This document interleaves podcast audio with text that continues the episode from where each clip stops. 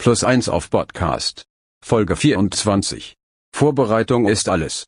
Oder?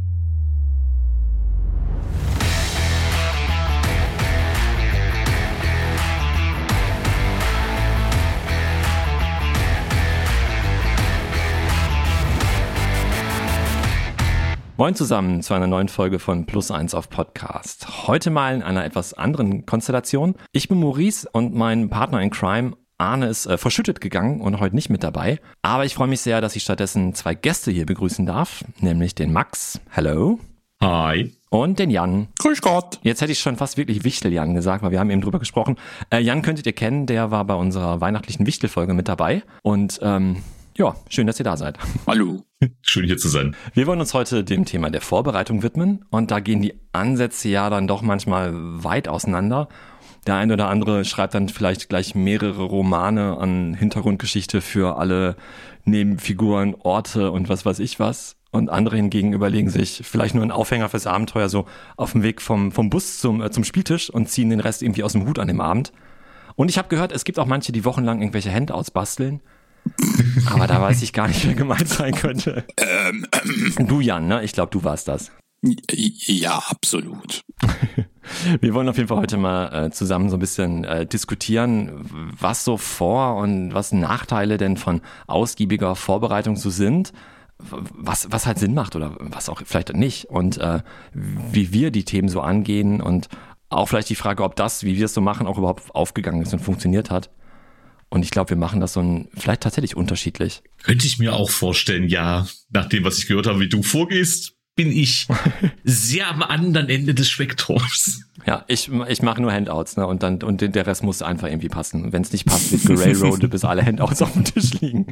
Nein, äh, generell großer Disclaimer, wie immer, ähm, es gibt kein richtig und kein falsch. Also egal, was wir hier sagen, das ist jetzt hier irgendwie nicht, äh, genauso muss es gemacht werden. Ganz im, äh, nee, nee, ganz im Gegenteil vielleicht auch nicht, aber zumindest äh, wollen wir hier nicht irgendwie postulieren, dass alles, was wir sagen, genau das ist, wie man Rollenspiel macht. Doch. Und alles andere halt falsch ist. Okay, außer Jan. Jan spielt richtig, wir anderen spielen falsch. Schön, dass das endlich mal jemand einsieht. Ja, ja, es hat lang gedauert, Jan, aber jetzt, jetzt, jetzt gebe ich zu. Mm. Mm. Gut, gut. Die Dann, ja, vergeben. wunderbar, schöne Folge, vielen Dank. Nein, alles klar, ich glaube, wir, wir starten dann mal, oder? Seid ihr startklar? Jo. jo. Ab ins Thema. Vielleicht vorab noch, ähm, ich glaube, auch was das Thema Vorbereitung angeht, kommt es auch immer darauf an, was man eigentlich spielen will. Also das, ich meine halt, welches System auch immer man spielt und welche Art von Abenteuern. Weil ich glaube, jetzt in Dungeon and Dragons Abenteuer packt man vielleicht in der Vorbereitung auch anders an, als wenn man sagt, man spielt jetzt Vampire oder irgendwas. Das würde ich klar unterschreiben. Ja, bei dem einen kannst du sagen, okay, ihr macht die Tür auf und da ist Würfel, Würfel. Okay, 18 Orks. Versucht das mal bei einem Call of Cthulhu Abenteuer. Okay, ihr macht die Tür auf und da ist Cthulhu. Okay, das war ein kurzes Abenteuer. Ja, und ne, also, oder generell halt den Fantasy Dungeon, da, da, da musst du dir andere Dinge halt in der Vorbereitung für überlegen oder bereithalten oder wie auch immer, als wenn du ein Detektivabenteuer vorbereiten willst. Mhm. Also, dass, dass, dass man jetzt, egal was wir jetzt hier heute Abend sagen, heute Abend ist ja auch wann, wann auch immer man das hört, heute Morgen bei euch im Bus, ähm, mhm. wann auch immer oder was auch immer wir hier sagen, dass man es auch so pauschal jetzt natürlich nicht auf alles übertragen kann. Das stimmt. So als weiteren Disclaimer vorab. Mhm. Genau. Ja. ja. Außer alles, was Jan sagt. Jan spielt richtig. Es stimmt, genau. Das hat, das hatten wir schon etabliert, genau. Wir können ja, wir können ja mal vielleicht ein bisschen erstmal sagen, wie gehen wir äh, an die Vorbereitung von einem Abenteuer heran oder was ist so unser üblichster Modus operandi, mhm. damit man vielleicht weiß, von welchen Punkten aus wir kommen. Und da Jan ja immer recht hat, wie wir gerade festgestellt haben, wäre es ja gar nicht verkehrt, wenn du anfängst, damit wir dann bloß noch in deinem Dunst kriechen dürfen. Nee, das klingt falsch. Von Damit aus. wir halt dann einfach nur noch sagen, äh, ja, stimmt, äh, und ganz beschämt weggucken, weil wir es dann anders machen. Genau. Falsch, nicht anders, falsch. da war's, richtig. Da war's, genau, ja. Ja, okay, mal sehen. Wie bereitet man ein Abenteuer vor? Ich meine, das meiste, du musst natürlich erstmal eine Idee haben. Und in dem Fall ist bei mir das meistens man hat immer so Fragmente, so Ideen, wäre das nicht cool? Äh, und meistens ist es einfach irgend so eine Grundidee, eine Grundannahme, äh, mit der man anfängt. Also zum Beispiel, ich weiß, ich wollte immer mal eine Butterkutterfahrt machen und mit Cthulhuid und Maurice daraufhin so, was ist ein Butterkutter? Ja. Äh, das, das war halt für mich die, die größte Herausforderung des Abenteuers, äh, mir erklären zu lassen, was eine Butterkutterfahrt ist. Aber dann, als mhm. ich es verstanden hatte, war das ein sehr schönes Abenteuer. Mhm, ja, oder wie man dann einfach, dass man sich schon länger irgendwie die Idee hat, okay, wenn die einem Kumpel beim Umzug helfen oder ein altes Haus renovieren, finden die dann so einen Zugang zu einem Untergrundkomplex basiert, glaube ich, die Idee hatte ich irgendwann mal irgendwo.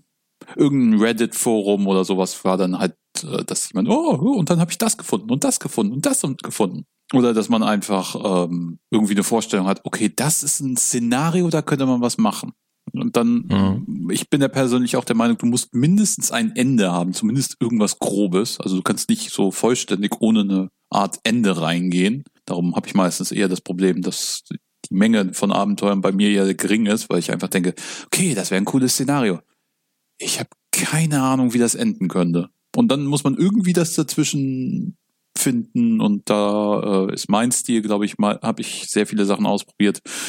Ähm, am Anfang eher so ein bisschen locker, äh, mit unterschiedlichen Stellszenen dazwischen. Dann bin ich eine Weile abgeglitten mit, als ich angefangen habe mit Mindmaps zu experimentieren, dass plötzlich das Ganze dann doch ein bisschen zu starr wurde, weil ich hatte ja eine Verbindung von dem Punkt zu dem Punkt und das ist ja wohl eine offensichtliche Verbindung.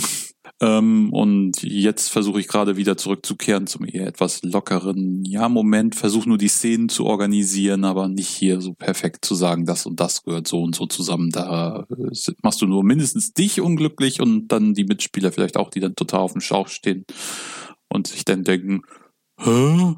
während Jan einfach nur denkt, Mann, seid ihr doof? Das ist doch total offensichtlich. Jetzt. Ja, das ist es halt, ne? Dieses, das, was für einen selber offensichtlich und ganz simpel ist, ist dann für alle anderen am, am Spieltisch vielleicht halt doch ganz anders, ne? Weil die, die, die nehmen dann vielleicht das, was du eben noch so gesagt hast, ganz anders auf. Ähm, fokussieren sich vielleicht auf die eine Beschreibung einer nicht einer einer einer Nebenfigur, die für dich ist einfach nur so ausschmückendes Beiwerk halt irgendwie war, aber gar nicht so mhm. so als als wichtig irgendwie ähm, äh, überlegt vorher und äh, oder angelegt und dann halten die sich daran fest. Ja, Jan hat eben gesagt oder Moritz hat eben gesagt, der sieht so und so aus. Das ist doch bestimmt äh, so und so. Deswegen macht er dieses und jenes. Und dann denkst du dir, was? Ach so, nee, so meinte ich das doch gar nicht. Also das ist einfach so, dass das, das, das Gesagte, das Gehörte, dass dann im Kopf einfach halt Bilder entstehen und äh, die sind halt bei allen anders. Und du kannst halt einfach schlecht oder schwierig zumindest das damit halt planen, ne? was, was, was die anderen so dann wirklich daraus machen. Ja. ja. Das musste ich auch erstmal lernen, auf jeden Fall. Ja. Wer, es ist ja auch schön, dass man von sehr unterschiedlichen Punkten kommt. Ich hatte, glaube ich, erst zwei oder drei mein Ende im Kopf. Oha. Also tatsächlich das genaue Gegenteil an der Stelle. Ich ähm, lese mich in irgendein System ein, das mich gerade interessiert und habe vielleicht mal eine Szenario-Idee oder ein, zwei, die ich mit den Spielern, die ich denn vor mir habe, abspreche und entwickle im Normalfall aus den Ideen der Spieler und deren Charakteren heraus äh, Situationen und ein, und ein Abenteuer und versuche dann zu einer Konklusion zu kommen, die ich meistens ungefähr zwei Minuten bevor sie stattfindet habe. Wow. Und ja, das, das finde beneidenswert, finde ich das. Ich habe ja schon, schon ein, eine, eine Sache mal mit dir gespielt und das fand ich halt auch ähm, sehr schön, weil das so frei wirkte halt alles. Also, dass du halt auch sehr, sehr frei da so dran gegangen bist und nicht diesen, diesen Ballast an Vorbereitungen, wie ich ihn immer so in meinem Kopf irgendwie mit mir rumtrage, mhm. dann auch halt nicht hattest. Und das, ähm, ich glaube, dann ist man am Spieltisch auch ein, ja, ich sag's das Wort nochmal wieder freier, ja. auch so als Spielleitung halt zu agieren, wenn du halt nicht so den festgefahrenen, klingt jetzt sehr negativ, aber den festgefahrenen Plan halt hast und versuchst dich irgendwie daran entlang zu hangeln, was meistens dann ja doch nicht so gut klappt. Genau. Ja, ja. Es ist natürlich auch, äh, jetzt muss man mal kurz überlegen, was dann Vorbereiten eigentlich meint. Also wenn man so gesehen den Plot oder die Elemente, die Szenen und ähnliches äh, schon fest zusammenbaut, ja, das ist ja die eine Form, aber du musst dich ja auch äh, bisschen mit Material vorbereiten. Du musst die Regeln kennen. Du brauchst vielleicht, äh, du brauchst Monster oder NSCs. Du äh, musst vielleicht spezielle Regeln beherrschen, zumindest ein bisschen. Ähm, das gehört ja auch zur Vorbereitung. Ja klar, definitiv. Dazu habe ich aber nichts vorbereitet. das das äh, gehört auf jeden Fall dazu, denn es gibt dem Abenteuer Struktur und es gibt ja verschiedenste Systeme, die verschiedene Strukturen bieten, in denen man spielen kann und die natürlich dementsprechend auch eine andere Vorgehensweise voraussetzen. Aber wir können ja vielleicht mal drüber reden. Ich meine, welche Vorteile hätte man dadurch, wenn man Sachen wirklich ein bisschen detaillierter ausarbeitet? Ich meine, ihr beide habt mit Mindmaps und Spielmaterialien und dergleichen gearbeitet. Ähm, ich glaube, das Einzige, was ich mal gemacht habe, ist ein, ein, eine Kurzsynopsis von einem ungefähren Tategang zu schreiben. Und das war, glaube ich, schon mal eine größte Vorbereitung, die ich je hatte. Krass. Wow. Ja. Nochmal ganz kurz. Ich, ich habe noch gar nicht erzählen dürfen, wie ich was vorbereite, ja? Oh, Verzeihung, Verzeihung. Nein, Quatsch, alles gut. Ach, wen interessiert das, Maurice? Die, deine, die Leute kennen das doch alles. Erzähl es mir ein bisschen. Alles gut, genau. Ich mache das natürlich wie Jan, weil so ist es richtig. Genau. Das hat sich so im, im Laufe der Jahre bei mir auch halt gewandelt von, von, von sehr viel Vorbereitung und so diesem, diesem Drang halt irgendwie alles irgendwie vorbereiten zu, zu müssen, jede Eventualität irgendwie abdecken zu müssen, hin auch zu dem Wunsch, irgendwie weniger zu machen, weil ich halt gemerkt habe, es ist viel zu viel, was ich gemacht habe. Und ich versuche mittlerweile, ich versuche, es klappt nicht immer, aber halt eher so Rahmenbedingungen, Situationen irgendwie zu schaffen. Und in, in der sich halt dann ein Plot äh, erspielen lässt zusammen am Tisch, als halt mir schon einen ganzen Plot halt zu überlegen. Weil es meistens ja doch irgendwie anders läuft. Also halt so ein Auslöser, Problem, Konflikt, ja, aber halt nicht den Weg, der gegangen werden muss, um diese Probleme zu lösen. Ähm, ich habe das in irgendeiner anderen Folge schon mal gesagt. Ähm, ich habe das irgendwo gehört in einer Formulierung in einem anderen Podcast. Ich glaube in so einem äh, englischsprachigen Savage Worlds Podcast. Äh, die Spielleitung ist halt das Problem Department. Also die Spielleitung präsentiert das Problem und die Spielrunde ist halt Solution Department. Die sind halt für die Lösung halt zuständig. Rahmenbedingungen ja, Lösung halt nicht.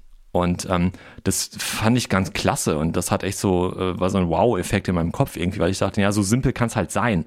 Ähm, und da versuche ich mich halt mehr drauf einzulassen, merke aber auch, dass mir das jetzt auch nicht nur leicht fällt. Und ich spiele halt gerne Horrorabenteuer. Und da ist es oft ja auch so, so ein bisschen investigativ, dass es halt darum geht, irgendwas rauszufinden. Was ist da los? Wer steckt dahinter? Wie kommen wir da raus? Wie können wir das Ganze jetzt stoppen? Und wenn ich mich dann halt hinsetze und überlege, ja, okay, worum könnte es in dem Abenteuer gehen, dann, äh, klar, also erstmal, was, was haben wir für ein Setting, was haben wir für ein Spielsystem, das, das bringt natürlich auch schon viel. Wenn ich sage, wir spielen D&D, wird es ein anderes Abenteuer, höchstwahrscheinlich, äh, irgendwie in meinem Kopf zumindest, als wenn wir Cthulhu spielen wollen. Aber ich überlege halt irgendwie so, was, was ist der Horror? Was ist halt das Mysterium? Was, was ist auch eine Bedrohung, die halt irgendwie, gegen die man was machen muss? Wer sind die Leidtragenden? Also, wenn es halt keine Bedrohung ist und es keinen kein Leidtragenden gäbe, dann bräuchte man vielleicht das Böse ja auch gar nicht zu stoppen, weil ist es vielleicht gar nicht böse. Und dann überlege ich halt so ein bisschen, spinne da ein bisschen so rum, so, wer, wer könnten denn so, wer sind eigentlich die Spielfiguren? Wie kriegt man die in die Geschichte rein? Weil ich es auch immer wichtig finde, die, dass die Geschichte sich halt um und aus den Spielfiguren halt ergibt und nicht unbedingt nur aus den Nichtspielerfiguren und Antagonisten vor allen Dingen halt nicht nur. Die sind da, die sind auch wichtig, aber wir, wir, wir spielen ja die Geschichte der, der Helden oder und Heldinnen Ja. und nicht nur die der, der, der, der Bösen halt in dem Fall. Und investigativ brauchst du Hinweise, die müssen irgendwo was irgendwo hindeuten, im Idealfall eine Kette von Hinweisen, Mhm. aber nicht zu sehr Railroading, sondern vielleicht so ein bisschen logisch aufeinander aufbauend, wie auch immer. Ja, da würde ich gerne mal gerade eingreifen. Ja. Äh, Weil es gibt ja auch mehrere Artikel und Essays im Internet. Ich glaube, von der Alexandrian gibt es diese Note, das ist das richtige Wort. Also so, dass du zu jeder, äh, von jeder Sache irgendwie Verbindung haben solltest. Du solltest Mhm. von, du solltest dieses Drei-Spuren-Element oder sowas haben. Das habe ich ja, glaube ich, am Anfang noch ein bisschen zu ernst genommen, weil ich dann wirklich dachte, okay, Moment, ich muss von jeder Stelle rein theoretisch eine Spur zu den anderen drei, zu den anderen Szenarien bauen und das immer in dreifacher Ausführung und irgendwann sitzt er noch, Moment, was soll mich denn bitte von einem mir, mir käme gar nicht im Sinn, wie man dann von wegen, okay, was, was könnte man jetzt zum Beispiel in dem Keller finden, was äh, auf diesen äh, Nachtclub verweist, aber gleichzeitig muss da auch irgendwas zu finden sein, was auf das Laboratorium verweist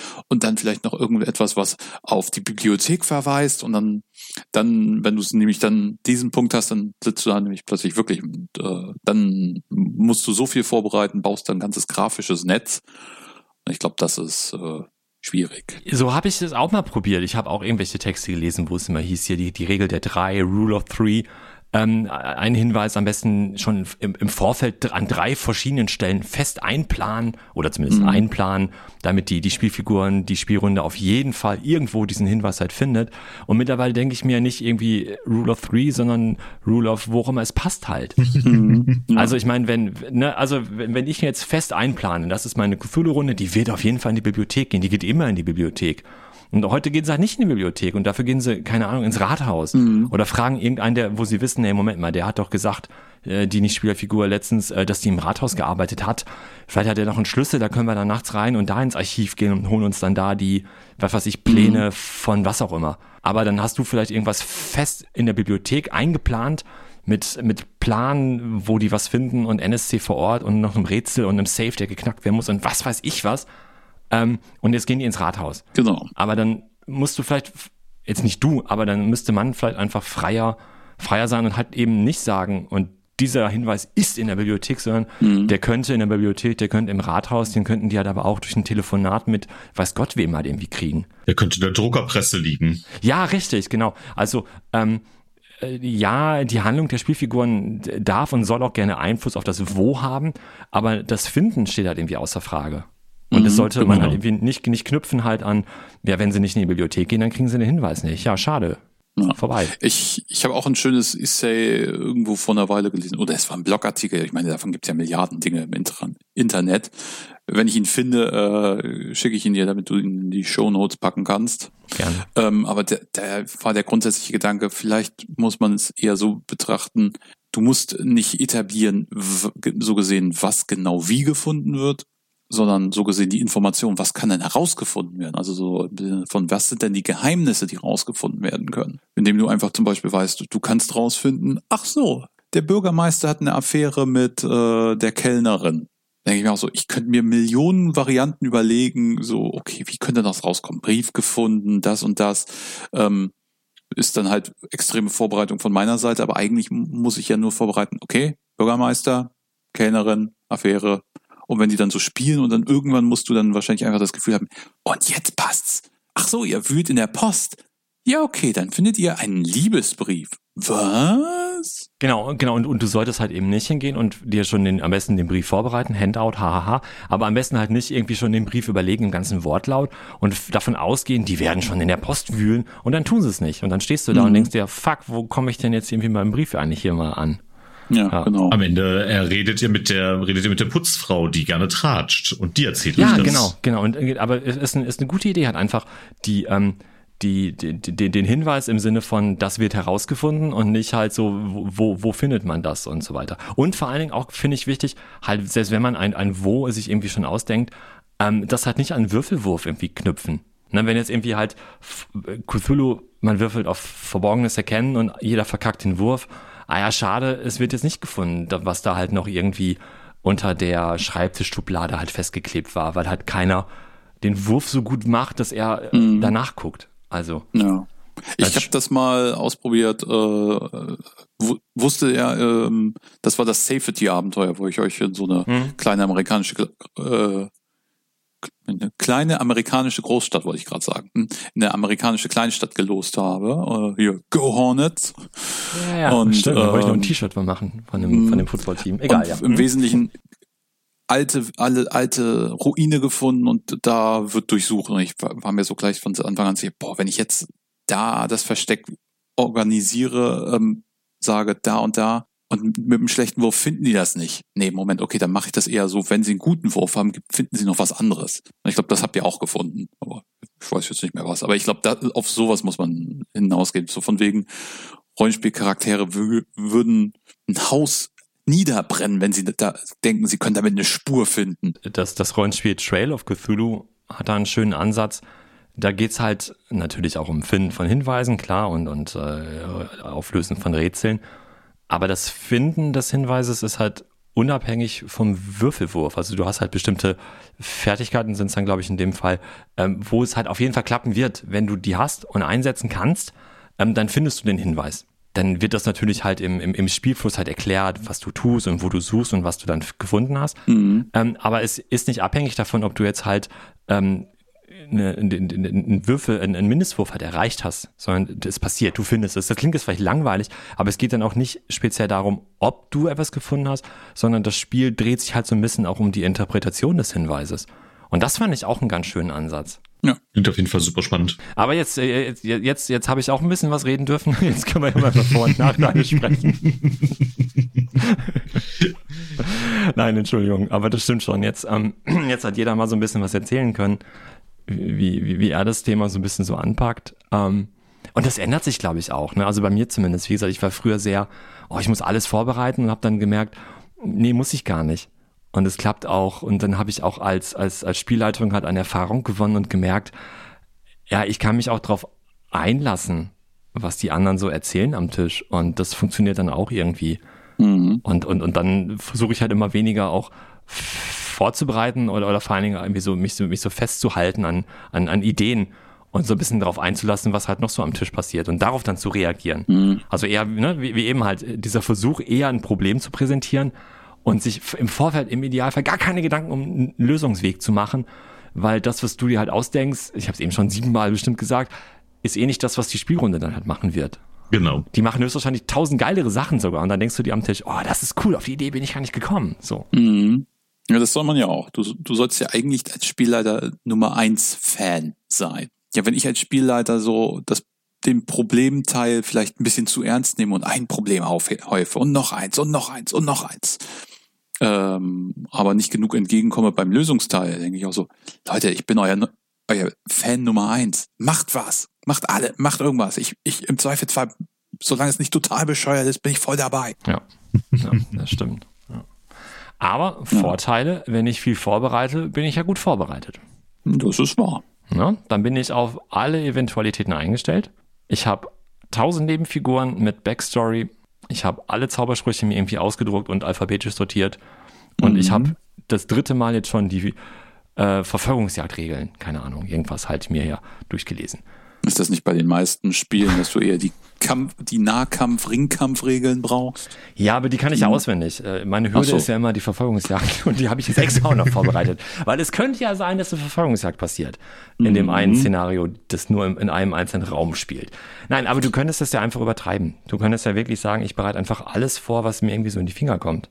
Als ja, Vorteil. Also dann vielleicht dann daraus, ja gut, vielleicht ist es schon fast eher ein Nachteil, weil du ja viel Zeit benutzt, aber als Vorteil daraus dann, ja, du bist halt auf alle Eventualitäten eingestellt. Ich sage nicht, ja. dass ich das gut finde. Es ist einfach nur so, was wäre ein potenzieller Vorteil, nämlich, wenn ich viel vorbereite, dann bin ich halt auf alles, auf, ja, vielleicht nicht auf alles, aber auf ganz mhm. schön viel halt eingestellt und muss halt vielleicht nicht improvisieren.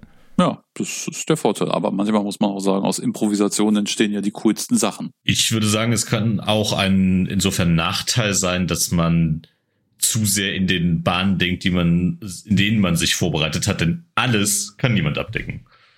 Tatsächlich. Ja, ich glaube auch, dass das war auch so ein bisschen provokant jetzt alles formuliert von mir. Ne? natürlich, ähm, natürlich. Und ich, ich finde aber jetzt tatsächlich einen Vorteil, ähm, wenn ich mich halt mit dem Thema beschäftige. Sei es jetzt halt irgendwie, ich weiß, ich will jetzt ein Abenteuer machen oder die Runde hat sich darauf geeinigt, wir spielen jetzt ein Cthulhu-Abenteuer irgendwie im alten Rom.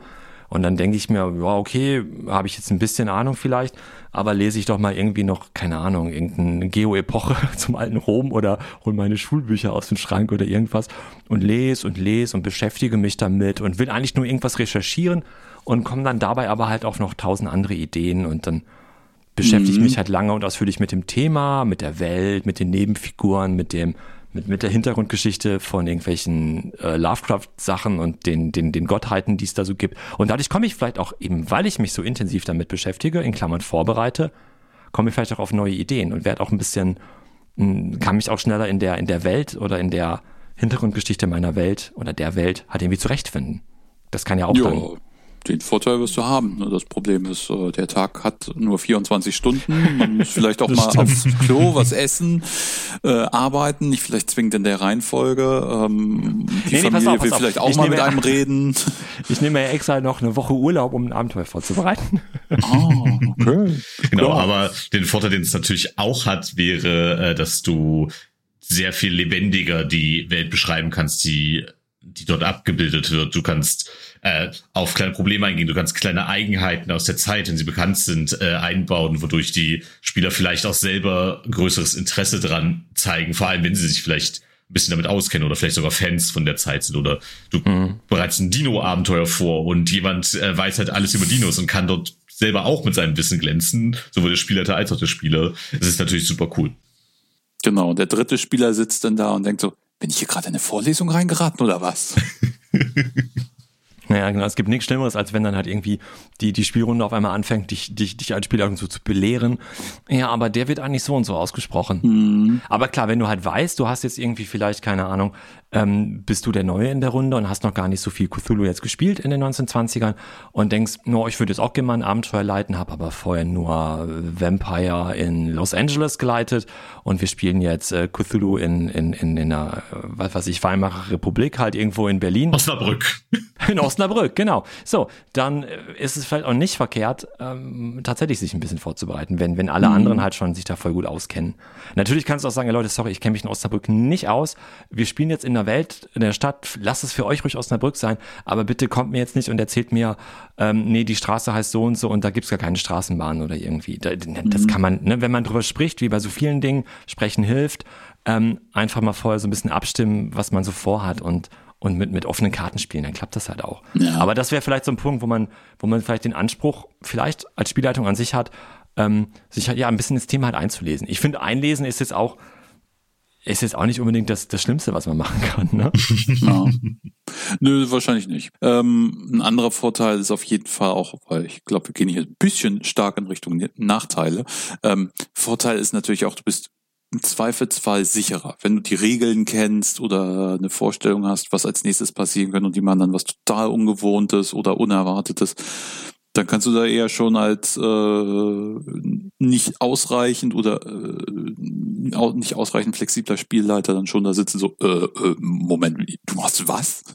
Ja, auf jeden Fall, na klar. Und genauso, je besser du dich mit irgendwas auskennst, sei es jetzt halt die Hintergrundgeschichte oder die, das Regelsystem, ähm, die, die, äh, oder da, wie gut du deine, deine Nebenfiguren halt vorbereitet hast oder dich so ein bisschen auch, über- dir auch so ein bisschen überlegt hast, was deren Motivation und so weiter ist. Wenn du halt einfach nicht so, das nicht so schnell improvisieren kannst oder willst oder wie, dann, und du hast das alles schon im Kopf, äh, oder, oder dir aufgeschrieben oder wie auch immer, äh, oder hast dir noch so ein, eine Zeichnung gemacht, so ein Diagramm, äh, welche Figur äh, zu, zu, wie zu welchen anderen Figuren steht und musst dann nur einmal kurz drauf gucken, ist nicht unbedingt zum Nachteil.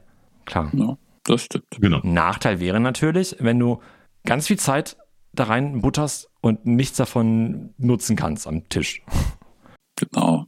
Ja, und dann ist da, ergibt sich daraus einfach menschlich, psychologisch ganz schnell das, dass du die Leute halt in ge gewisse Bahnen lenkst. Also im schlimmsten Fall Railroading, was nicht immer das Schlechteste sein muss, weil manchmal, äh, irgendwo gab es mal ein Bild oder sowas. Es ist scheißegal, ob, äh, ob die Leute gerailroaden werden oder nicht, wenn der, wenn der Zug nach Awesome Town fährt.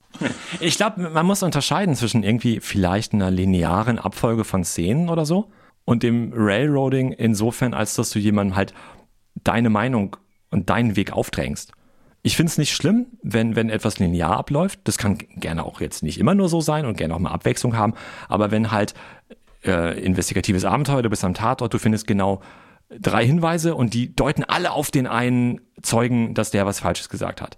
Dann gehst du halt zu dem Zeugen. Dann wirst du vielleicht nicht sagen, ja, nö, jetzt gucke ich mal noch nach ganz was anderem. Das ist ja der Hinweis, dem du halt nachgehst. Könnte einem jetzt halt hier könnte jetzt ja jemand der Spielleitung vorwerfen, naja, das war jetzt ganz schön linear, das ist ja schon Railroading gewesen, weil mit wem soll ich denn sonst reden, außer mit dem Zeugen, auf den gerade alles irgendwie hindeutet. Aber das finde ich halt nicht Railroading. Ich finde, Railroading wäre das, wenn alle sagen, wir wollen mit dem Zeugen reden und du als Spielleitung hast den halt nicht vorbereitet oder willst halt nicht, dass die mit dem reden, weil du denkst, Oder sagst, der Polizist geht dazwischen und redet Genau, stattdessen genau. durch. Mhm. Genau. das ist für mich halt eher so das Railroading. Und das fände ich auch Ja. tatsächlich negativ. Aber wenn halt so, ja, wenn der Zug halt in, nur in die eine Richtung fährt, aber das ist eine schöne Richtung, so wie du es ja gerade sagst, und ich denke mal auch so meins dann, ähm, da bin ich da total, ziehe ich mit, da setze ich mich auch in den Zug halt rein. Aber wenn ich halt eigentlich in eine andere Richtung fahren will und der Zug fährt in die entgegengesetzte Richtung und keiner lässt mich aussteigen, das ist dann irgendwie doof. Außer es war von Anfang an der Plan, dass der Zug das eigentliche Abenteuer ist. Genau. Dun, dun, dun. Ach so, ja, okay, Hm, na gut.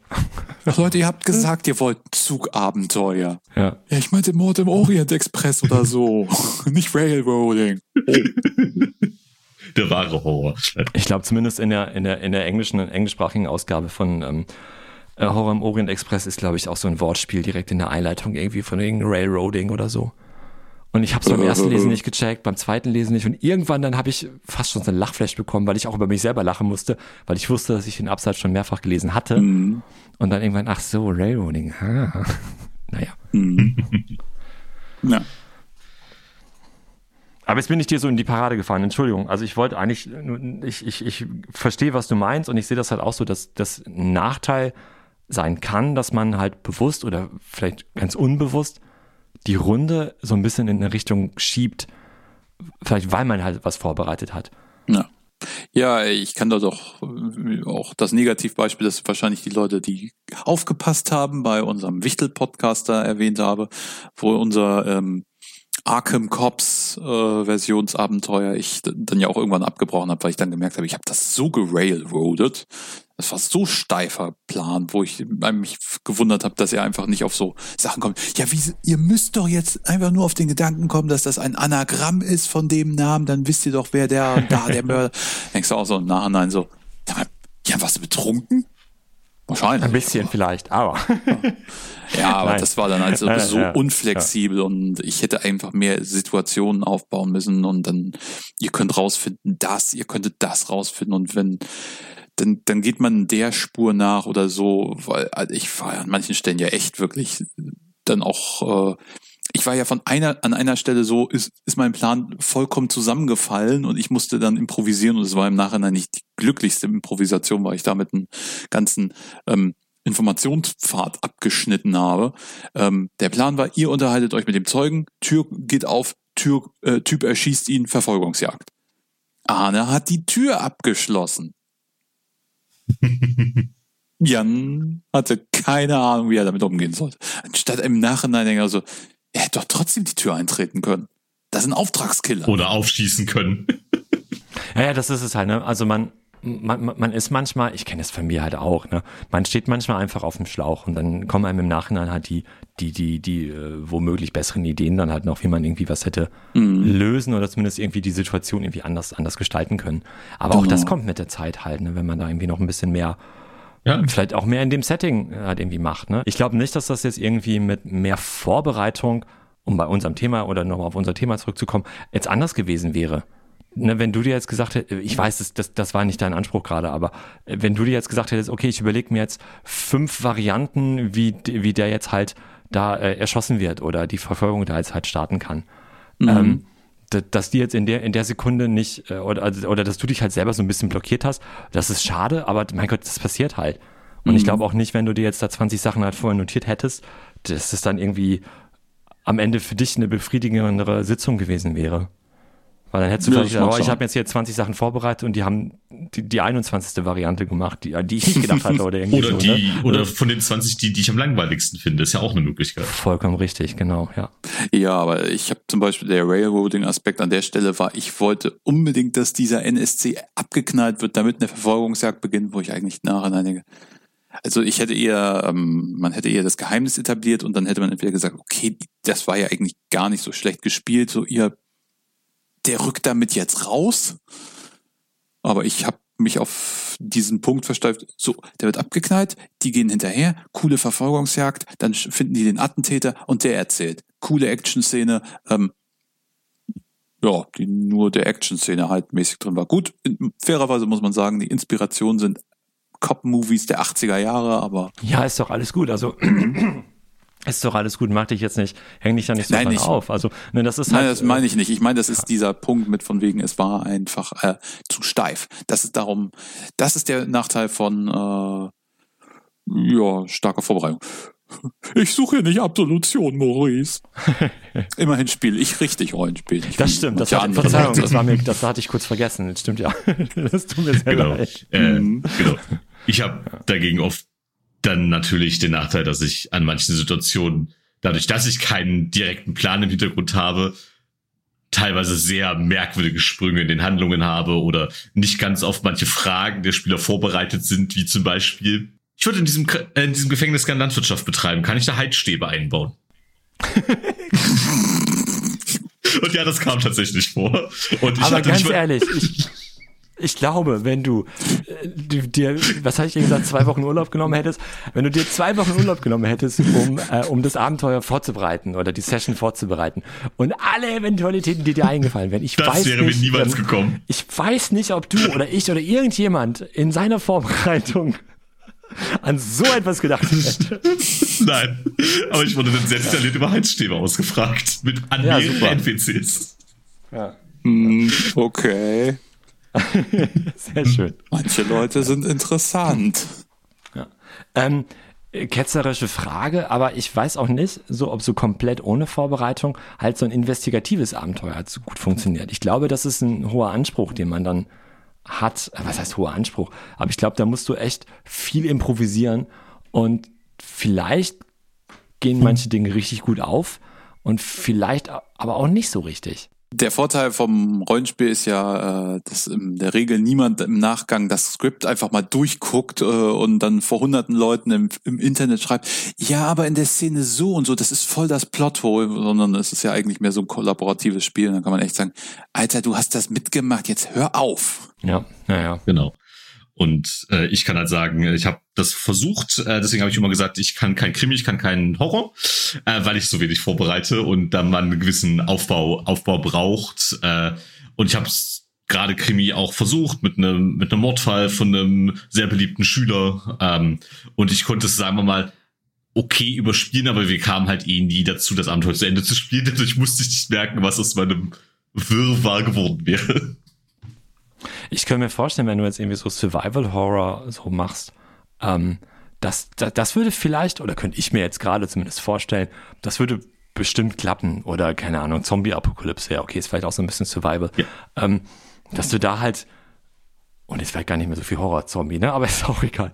Aber sowas halt irgendwie könnte ich mir schon gut vorstellen, äh, mit, mit relativ wenig oder gar keiner Vorbereitung irgendwie zu starten, so ein paar Fragen zu stellen und erstmal so die, die, die Spielfiguren halt so auf einen als Spielleitung auf sich so ein bisschen wirken zu lassen und dann einfach so ein paar Dramen halt irgendwie auf den Tisch zu werfen und hier Ja. und da trifft man auf Zombies und so. Jetzt ganz, ganz stumpf gesagt natürlich. Ja, da, da, da sprichst du was Gutes an, weil wir hatten doch, äh, wie hieß denn das? Dread? Dieses, das mit dem Würfel? Äh, nicht mit dem Würfel, äh, mit dem Jenga. Mit dem, Jenga-Turm. mit dem Jenga-Turm, ja.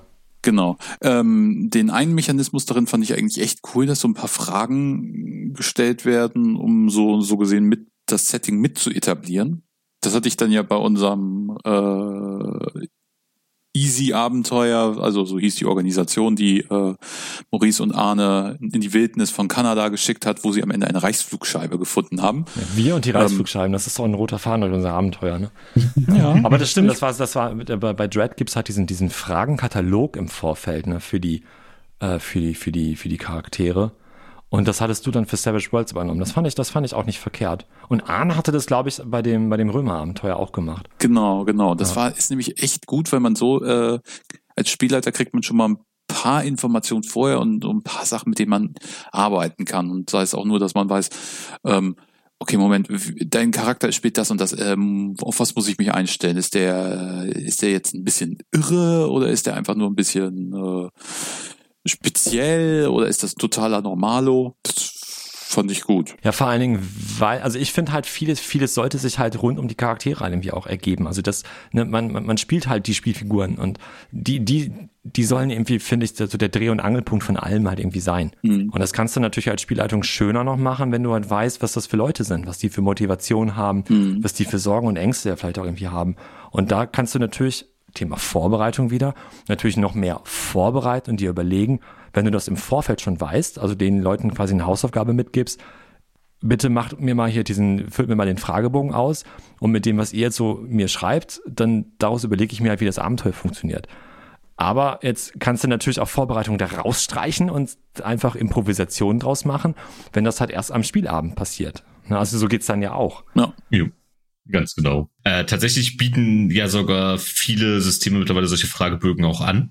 Äh, direkt für die Motivation der Figuren, wo kommen sie her und äh, wie ticken sie im Rahmen dieser Welt. Das kann man natürlich nutzen. Ich persönlich finde die allerdings manchmal ein bisschen zu detailliert und zu festgelegt. Ja, ich, ich, ich, ich weiß, was du meinst. Oder beziehungsweise ich kann mir vorstellen, was du meinst. Ähm, aber da kann man sich als Spielleitung ja auch die Fragen zur Not auch selber überlegen, ne? Genau. Oder halt einfach sagen, das sind jetzt vielleicht von dem, Entschuldigung.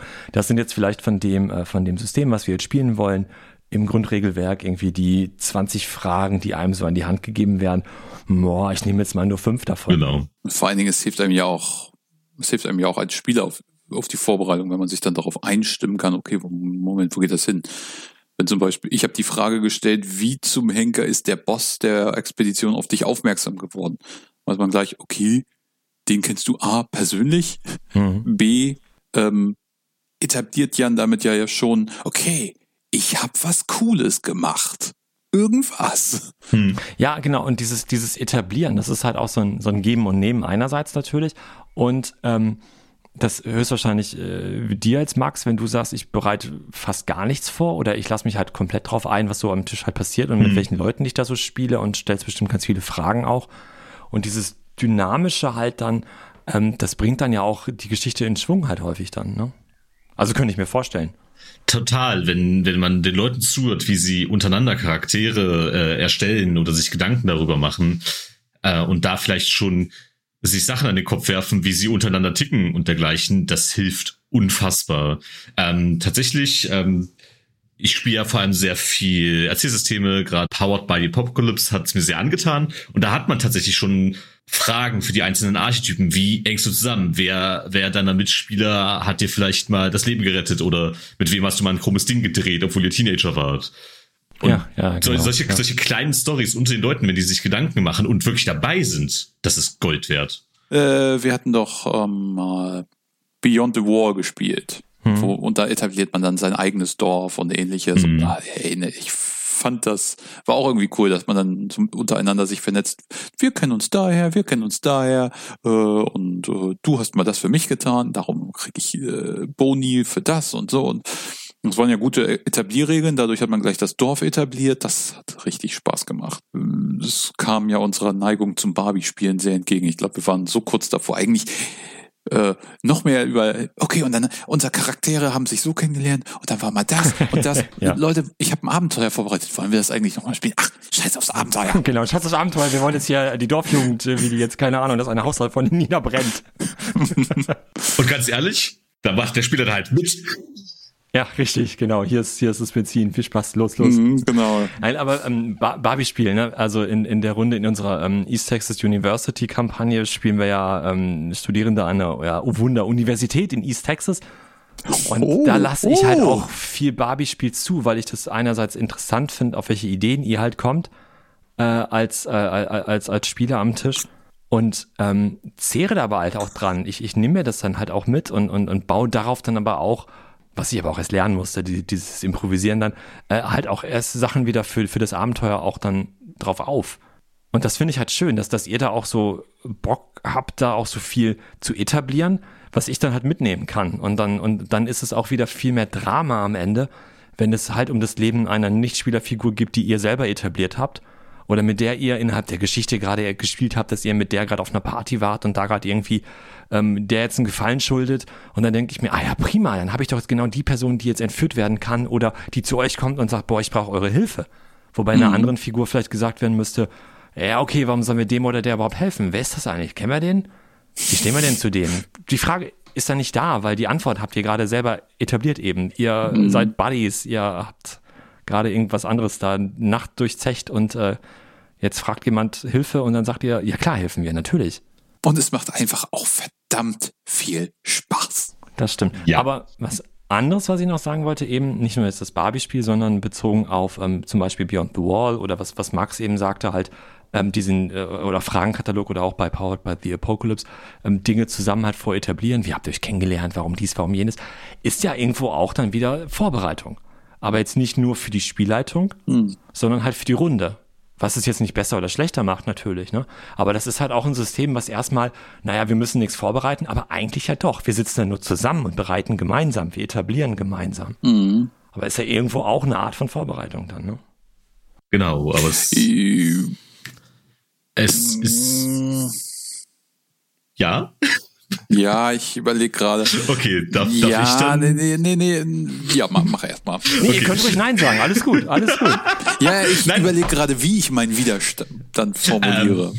Tatsächlich, also ich finde, es ist eine, eine andere Art von Vorbereitung. Es ist ein anderer Fluss, der dabei entsteht und man hat vor allem gerade in solchen Situationen auch äh, andere Möglichkeiten, auf Dinge einzugehen. Man kann vielleicht Details auch nachfragen, die auch den Spielern an der Stelle wichtig sind, äh, während man ja bei der klassischeren Vorbereitung von zum Beispiel auch einem eher crunchigen System neben D&D ja auch ganz andere Punkte erstmal im Hinterkopf haben muss, wie hm, wir spielen eine Gruppe mit einem Kämpfer, einem Barbaren und einem Zauberer. Höchstwahrscheinlich wollen die auch mal in einen Kampf geraten. Wie bereite ich den vor?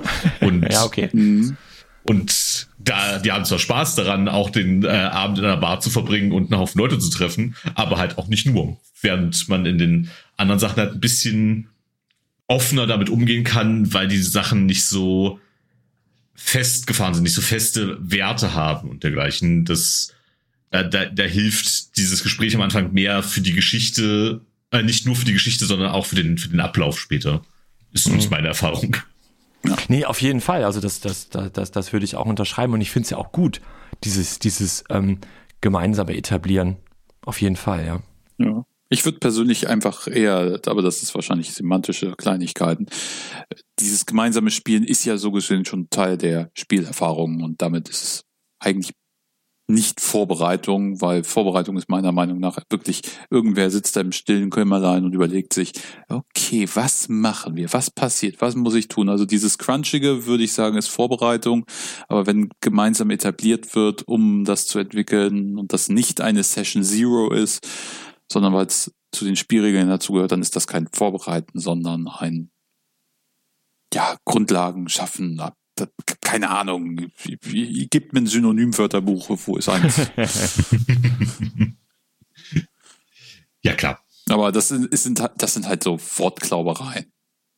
Ich finde aber auf jeden Fall, dass halt Powered by the Apocalypse und alles, was so in die Kerbe schlägt, auf jeden Fall eine große Bereicherung halt so für, für, für die Spielerfahrung eh, eh sowieso, aber halt auch für, für die, fürs Rollenspiel irgendwie halt sind.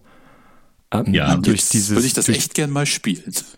Wäre wär jetzt mein Vorschlag. Ich habe ja noch, ähm, nicht jetzt gerade, aber für die nächste Zeit oh, mal. ich wollte ähm, gerade die Würfel rausholen.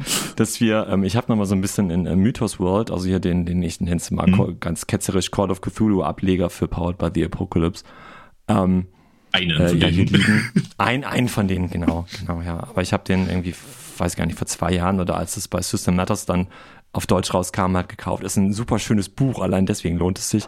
Äh, aber es drum. Ähm, das das habe ich gekauft und das möchte ich gerne tatsächlich mal spielen, eben um halt auch einfach damit dann mal auszuprobieren, wie gut halt Horror, Querstrich, investigatives Abenteuer ähm, funktioniert mit nicht so viel Vorbereitung. Denn durch diese ganzen dynamisch hinzugefügten Story-Elemente, die du einfach hast, wenn halt das, ich nenne es mal Erzählrecht, halt auch viel bei der Spielrunde liegt, um Dinge zu etablieren, nicht nur im Vorfeld, sondern auch währ- während der, der Spielsitzung. Ähm, das ist ja auch doch irgendwie eine Herausforderung, halt eben, weil du dich als Spielleitung nicht so gut darauf vorbereiten kannst. Was schön ist in dem Fall ja, weil dann wirst du ja quasi schon im Vorfeld gestoppt, dich halt zu intensiv vorzubereiten. Und du hast, das, Das hast du. Max, ja eben auch schon gesagt, diese Spielzüge. Und ich habe mal geguckt, bei Mythos World zum Beispiel gibt es den Spielzug nach etwas suchen, was jetzt ja bei Call of Cthulhu dann irgendwie das ähm, verborgenes Erkennen, sage ich jetzt mal, wäre. Genau. Und da steht halt im Buch drin, bei einem, der Erfolg, äh, was passiert beim Erfolg, Doppelpunkt, du findest einen nützlichen Gegenstand oder eine hilfreiche Information. Da denke ich mir, jawohl, klasse, das kann ich als Spielleitung schon mal vorbereiten. Alles klar. Kann ich mich drauf, brauche ich mich nicht groß drauf, drauf einlassen in, der Sekunde, kann ich perfekt vorbereiten, wenn ich es denn will. Aber bei einem Teilerfolg heißt es dann, ähm, Gegenstand oder Information ist vielleicht nur bedingt brauchbar. Ja, okay, ne, kann ich vielleicht auch noch vorbereiten. Aber du bringst dich oder Verbündete in Gefahr. Und dann denke ich mir, ja, das macht vielleicht schon was ganz anderes aus der Szene, in der wir gerade sind. Ja, klar. Und, oder du verpasst eine Gelegenheit, du entdeckst etwas Furchteinflößendes, nämlich äh, mittlerer Bedrohungsgrad. Oder du musst Ressourcen verbrauchen, um das Gesuchte zu finden. Ich meine, das sind ja nur so die Auswahlmöglichkeiten, die man hat. Aber ich finde, ähm, das, das, das löst ja auch bei mir als Spielleitung dann schon direkt wieder ganz andere Ideen aus, die ich vorher gar nicht hatte. Und das, das kann ich ja gar nicht alles vorausplanen. Und das finde ich total cool, diese, diesen Ansatz. Und das möchte ich tatsächlich mhm. mal, ähm, gerade auch auf Horror und Cthulhu und investigatives Abenteuer einfach mal ausprobieren. Ich finde, das ist eine voll coole Idee, ähm, weil ich bei Vorbereitung und Kreativübungen und äh, sowas eigentlich voll drauf stehe, irgendwie doch mal den Zufall auch als Ideengeber einzubringen. Also ich habe bei mir einen ganzen Ordner mit hier solchen Random Tables, also Zufallstabellen und äh, freue mich immer, wenn ich im Internet irgendwelche neuen sehe, verfolgt bei Instagram dann auch immer, wenn es da irgendwelche gibt. Viele sind albern, aber manchmal sind da auch so Sachen bei, wo du denkst, oh, da sind coole Ideen bei.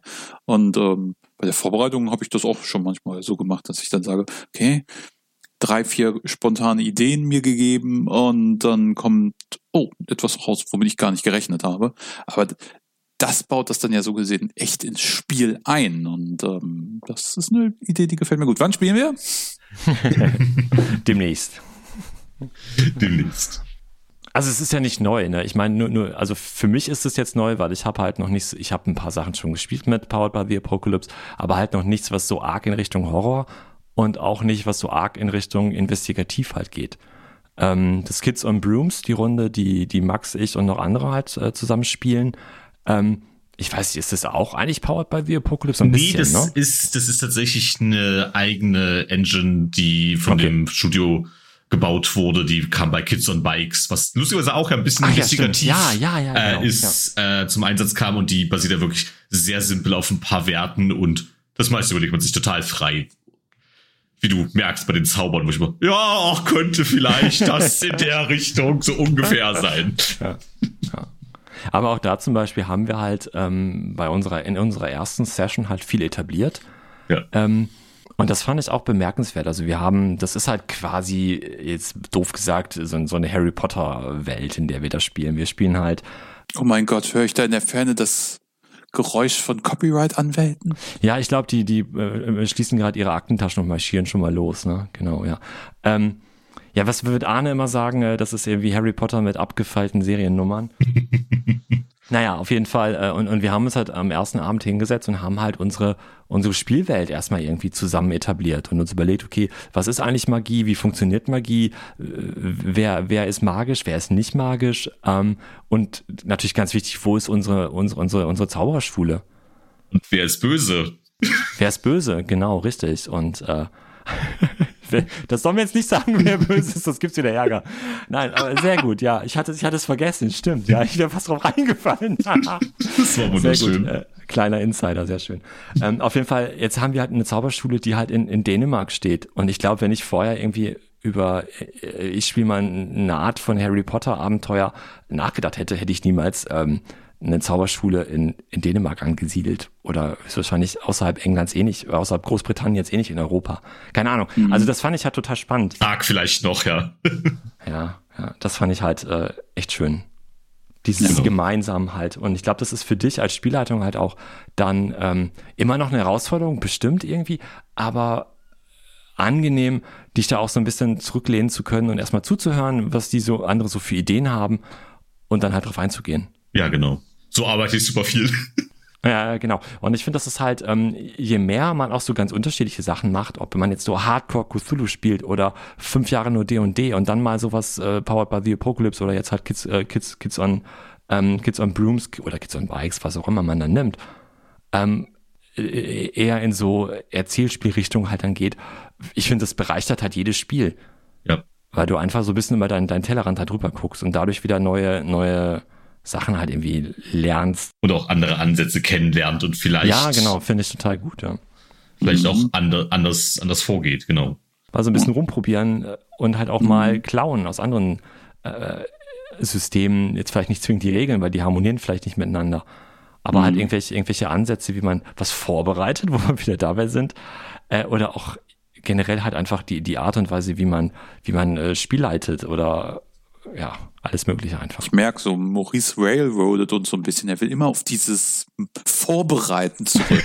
Stimmt. echt schlimm. Ich, ich wollte auch ja. gerade den Witz bringen. Äh, es wurde ja sich gewünscht, ein bisschen Struktur, ein bisschen Vorbereitung für diesen Cast zu haben. äh, und wir gehen da gerade sehr frei durch. Aber ich sehe hier gerade, ich gucke gerade noch mal so drüber und sehe den Punkt äh, One-Shots und Kampagnen. Ähm, Also ich leite zwar ein, zwei Kampagnen, aber ich habe noch nie eine von vornherein geplant. Wie sieht das da bei euch aus? Ich habe das tatsächlich mal versucht. Ähm, das war, als ich ganz am Anfang mit dem Rollenspiel war. Da habe ich mal äh, wirklich so einen Plan gehabt. Äh, das war Tabelle äh, so im Sinne von dann passiert die Szene, dann passiert das mal an ein, zwei Stellen so Abzweigungen überlegt, dann könnten sie das machen, könnten sie das machen. Das wäre extremst Railroading gewesen. Also von die Anfangserfahrung. Aber es wäre so im Wesentlichen eigentlich nur gewesen, dass man so ein Element hat. Ja, welche Abenteuer könnte man erleben, wenn man dem großen Plot folgen, wenn, wenn man einen großen Plan hat? Für unsere East Texas University Kampagne, die wir jetzt ja schon mit vielen Pausen dazwischen, gebe ich zu, aber schon seit ein paar Jahren halt laufen haben, ähm, habe ich so einen ganz groben Metaplot für mich irgendwann mal so ein bisschen hingeschmiert. Äh, anders kann mhm. man das nicht nennen. Der ist jetzt nicht mega tief ausgearbeitet. Ich habe halt so eine Idee, wie das alles insgesamt enden könnte. Wir haben halt mittlerweile im, weiß ich gar nicht, zehnten Abenteuer, was wir, glaube ich, haben, ähm, so quasi die böse, die Bösen im Hintergrund, wobei die Spieler äh, noch nicht wirklich wissen, wer das eigentlich genau ist und was die so vorhaben. Und das, was die vorhaben, das habe ich mir halt überlegt. Mhm. Aber es ist halt innerhalb der, der Abenteuer noch nicht viel, viel rausgekommen. Und ähm, irgendwann sollte es vielleicht mal rauskommen. auf jeden Fall, das, das ist so das, was ich mir halt überlegt habe. Ich weiß, ich weiß halt, wer warum im Hintergrund die Fäden zieht, aber ich habe jetzt nicht durchgetaktet, das sind die 25 Abenteuer, die jetzt gespielt werden müssen, ja. um den großen Höhepunkt am Ende zu haben. ja. Was aber schön ist, also was halt klasse ist an der Kampagne, dass es halt so eine zu so einer Sandbox halt quasi geworden ist. Ja, wobei Sandbox heißt ja, die, die, die, die, äh, die Spielrunde, oder vielleicht kann man Sandbox so sehen, als die Spielrunde läuft völlig frei rum und sucht sich halt den Plot irgendwo und sucht sich das Abenteuer. Aber ich meine es halt eher mit, ähm, wir haben halt einen großen Cast an Nebenfiguren, wir haben einen großen, eine hm. große Liste an, an Locations auf dem Campus und dem Studentenleben drumherum halt äh, und, und in Ortschaften immer mehr Ortschaften mittlerweile auch irgendwie etabliert, weil da mal was war, da mal recherchiert wurde, also wussten wir ja alles klar, äh, da ist eine Brücke und hinter der Brücke ist der Ort XY und da wohnt der und der. Und vielleicht kommt die Person einfach irgendwann nochmal vor. Und so haben wir halt diese Welt halt zusammen auch ähm, gefüllt mit Leben. Und das ist halt schön bei der Kampagne. Und so überlege ich auch zwischendurch mal, wie kann ich von mir etablierte Dinge aus ersten Abenteuern oder auch von den anderen etablierte Dinge der Abenteuer halt irgendwie nochmal vorkommen lassen. Wie gesagt, Locations, ähm, mhm. Figuren und so weiter. Das mache ich lustigerweise ganz ähnlich. Ich spiele seit knapp zwei Jahren äh, einmal die Woche mit der gleichen Gruppe Masks. Da spielt man jugendliche Superhelden. Ich habe so ah, okay. Jugendlichen, mhm. wie man immer wieder merkt.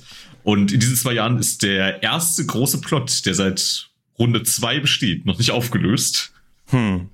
Aber es gab Trennungen, es gab neue Charaktere, es gab riesen Streit zwischen den Leuten. Es gibt 50 Charaktere, die Bert im Namen haben.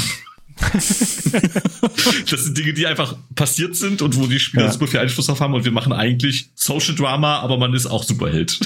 Ja, ja. Und wir machen, und wir machen halt bei ETU halt Social Drama hoch 10 auch irgendwie, ja. ne? Und zwischendurch passieren mal irgendwelche Horrorsachen, ähm, ja. die dann halt auch irgendwie so da sind und da muss man das mhm. was lösen, aber im Grunde ist viel wichtiger, ähm, wie, wie man es halt schafft, irgendwie auf die eine Party zu kommen, halt so quasi. Das, ich, und läuft das jetzt mit Sean und Ronda oder nicht? Genau, so. Das sind so die, die wichtigeren Fragen. Halt. Gott, ich kann es auch kaum abwarten, bis die nächste Staffel läuft. Ja. Jedes Mal, wenn ihr davon, wenn ich für euch darüber reden höre, will ich damit spielen. Jedes Mal. Ja, also wir können, können ja mal drüber sprechen nachher. Ja, klar. ja. Ähm, was ich aber finde, äh, dass halt, wenn, wenn schon viele Dinge etabliert sind, äh, fällt es mir als Spielleitung zumindest auch einfacher, dann zu improvisieren. Ja. Und wenn halt einfach viele Dinge etabliert sind, dann, ja, dann kommen die, kommt die Spielrunde schneller mal auf Ideen und du kannst dich gut drauf einlassen. Oder du musst dir halt nicht überlegen, hm, wo könnte man denn jetzt irgendwie den Folianten irgendwie wohl finden? Was für einen Hinweis könnte ich denen denn geben? Und dann weißt du, ah, Moment mal, wir haben da schon den Professor hier, den Professor da, den Antiquitätenhändler und du hast einfach ein großes Potpourri, aus dem du dich halt bedienen kannst. Definitiv. Ja, ich hab, muss jetzt tatsächlich sagen, ich glaube, ich habe im Laufe der Zeit der Jahre eigentlich mehr One-Shots gespielt, geleitet als äh, so richtig lange Runden, die äh, zusammenspielen. Also ich finde, One-Shots ist dementsprechend das, was ich am Anfang meinte. Ähm, Szenario überlegen, ein paar Elemente reinbringen, so das könnte passieren, das könnte passieren, das könnte passieren, aber nicht im Sinne von äh, ja, das muss passieren, sondern jetzt inzwischen bin ich ja klug und jetzt spiele ja richtig. ähm, dass ich Sehr mir dann so schön. überlegt habe, okay, da ist eine, da ist eine Szene, ah, das könnte man machen, das könnte man machen. Wenn die das machen, wäre das auch cool. Ich bereite mich auch mal, bereite auch mal so ein Element vor, dass man vielleicht dann auch eine Verfolgungsjagd einfach in der Hinterhand Hand hat, wenn sie dann mal erforderlich ist. Ich habe mal äh, meinem Bruder und einem Kumpel eine, so ein One-Shot-Abenteuer organisiert und habe eine Verfolgungsjagd da schon eingebaut. Dieses Abend, diese Verfolgungsjagd war, war eingebaut, etabliert. Ich, und dann war das am Ende nicht, dass die irgendwen verfolgen und der ihnen fast entkommt, sondern dann haben wir es einfach umgedreht, weil die haben in, der Zwischenzeit dann irgendwas anderes gemacht, war, sind in das Räuberlager eingebrochen, haben den Kapitän entführt und dann gab es dann eine Verfolgungsjagd. Nur dass dann ihnen die Vol Räuberbande gefolgt ist. Also andersrum als geplant. Früher Ja. war ich irgendwie noch sehr viel flexibler in solchen Systemen. Ich glaube, das lag auch daran, dass damals habe ich Neverwinter Nights Online war ich so ein bisschen Spielleiter. Die guten alten Persistent Word Zeiten, wo alle dann äh, ganz viel tippen mussten. Ähm, Stell dir das mal heute vor. Ich meine, Online-Spielen, ich bin froh, dass wir Mikros haben und äh, Mhm. teilweise auch mit Webcams dann spielen und jetzt nicht alles irgendwie tippen müssten. Oh. Ja, genau. Ja. Und manchmal die coolsten Ideen waren einfach nur ein, hm, okay, ich habe heute Lust, auf den Server zu gehen. Was kann ich machen? Guck mal, wie viele Spieler sind denn da? Und dann habe ich einfach drei, vier gefunden, die so als Gruppe zusammenhängen und dann so, äh, habt ihr Lust auf Abenteuer? Ja! Und dann äh, war das im Wesentlichen wirklich nur so, okay, machen wir mal was Simples, weil ähm, je komplexer die Abenteuer werden, äh, umso länger werden die auch. Und ich habe keine Lust, da sechs Stunden am Computer dann zu sitzen. Ähm, und dann war es dann einfach so ein ganz simples Prozedere wie, ja, hier ist ein kleiner Junge verschwunden. Gehen Sie nach. Und mein Grundgedanke war einfach, ihr fragt ihn, ihr fragt die, ihr fragt die, die schicken euch alle zu dem anderen. Es ist total linear, aber es ist genug Platz zum Unterhalten und sonst was. Und am Ende stellt sich raus, der kleine Junge ist einfach nur in den falschen Zug gestiegen. Da sind wir wieder beim Ja. Railroading. Wo wir wieder beim Railroading wären irgendwie, ne? Ja, genau. Ja, schön. Vier Stunden rum, rumgekriegt. ja das ist es. Ne? Manchmal reicht einfach so eine ganz kleine Idee und dann, dann geht's halt los. Und dann lässt du dich halt einfach drauf ein, was die Leute so machen. Und schon ist der Abend irgendwie gefüllt. Ja. Ähm, ähm, Jan, du hast eben nochmal so das, das Wort irgendwie Mindmaps gesagt.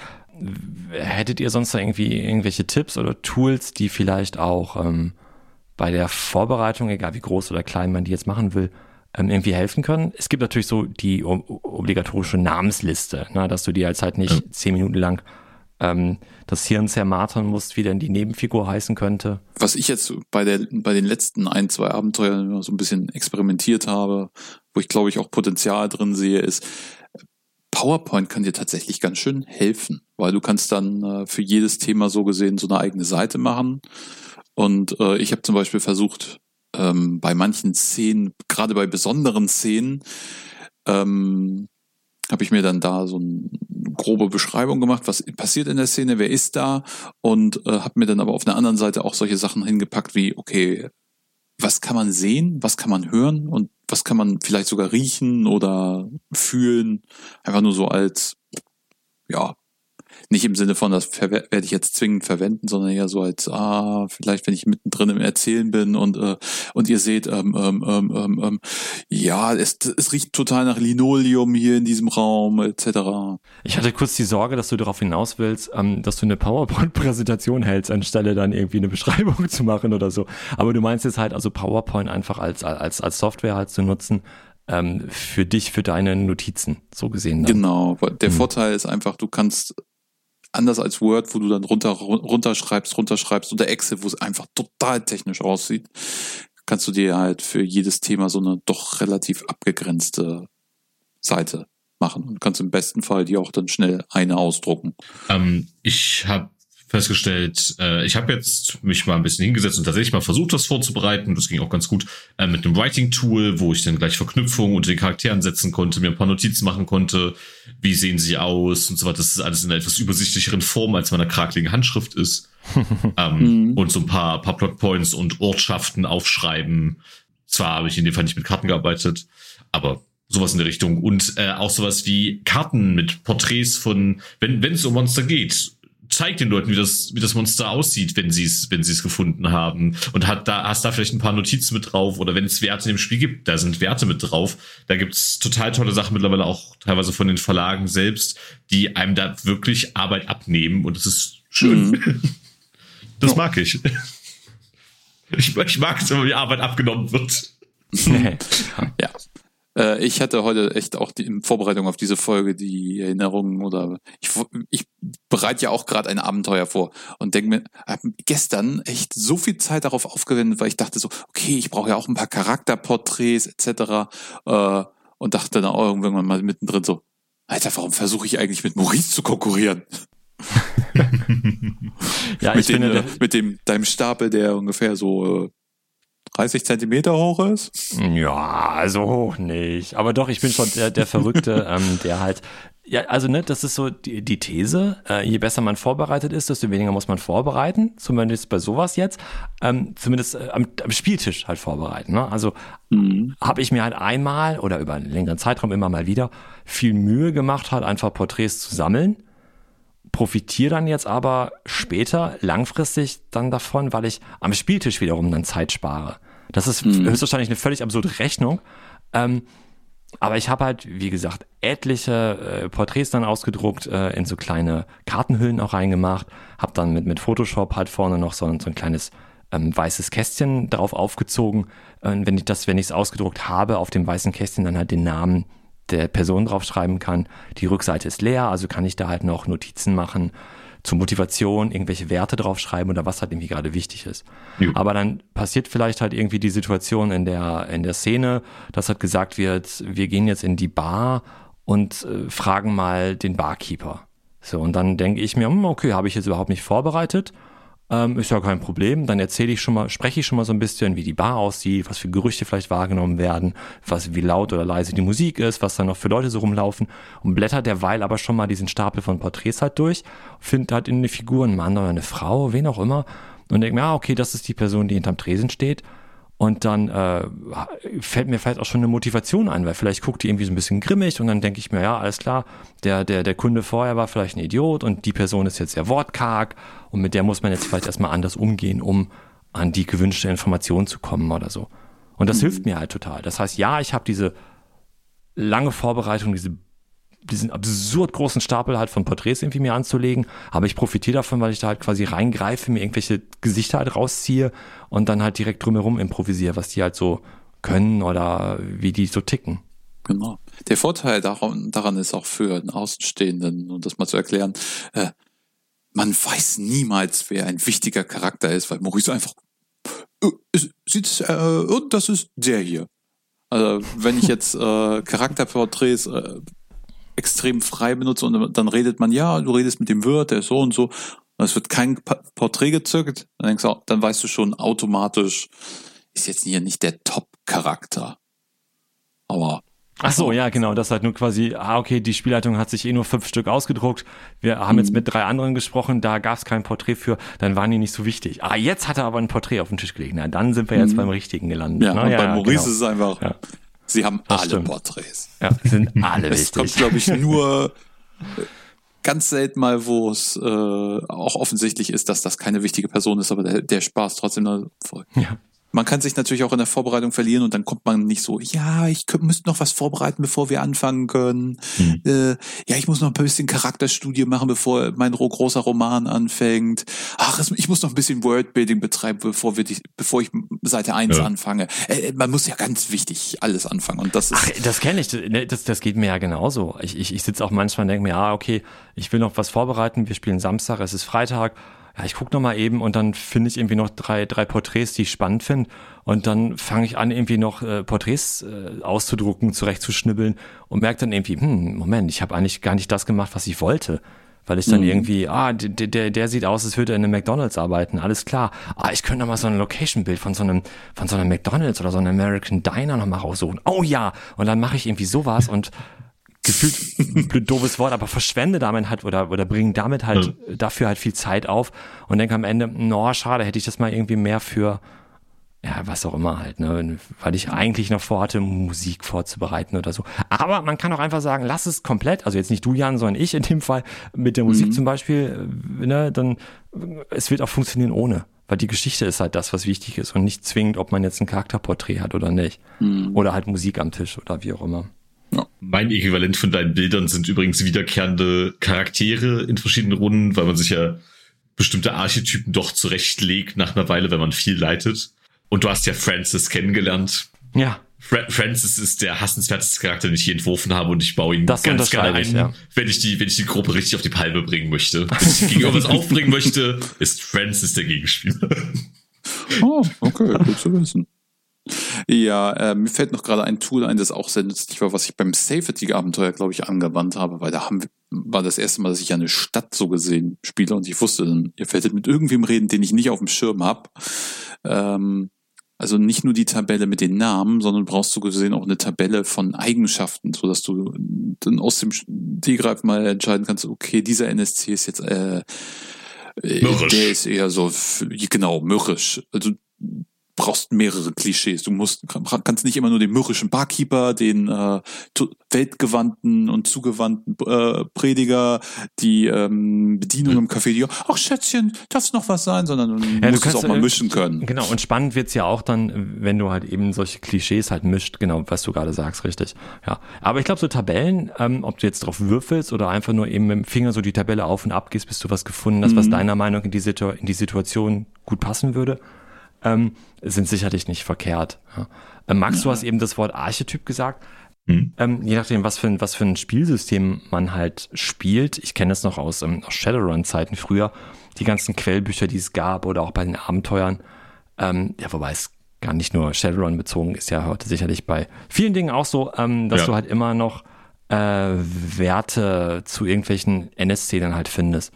Und wenn du dich auf sowas halt vorbereiten willst, kannst du natürlich auch hingehen und dir da so eine kleine Sammlung halt machen. Ja. Kopierst du dir die raus, schneidest die raus, äh, tippst die ab, was auch immer und hast dann halt so ein Werte für, ich sag mal, einen Standardpolizisten, einen Schlägertypen, Gangster, irgendein Bürofuzzi und was auch immer einfach schon mal parat, falls Genau. die Person mal gebraucht wird.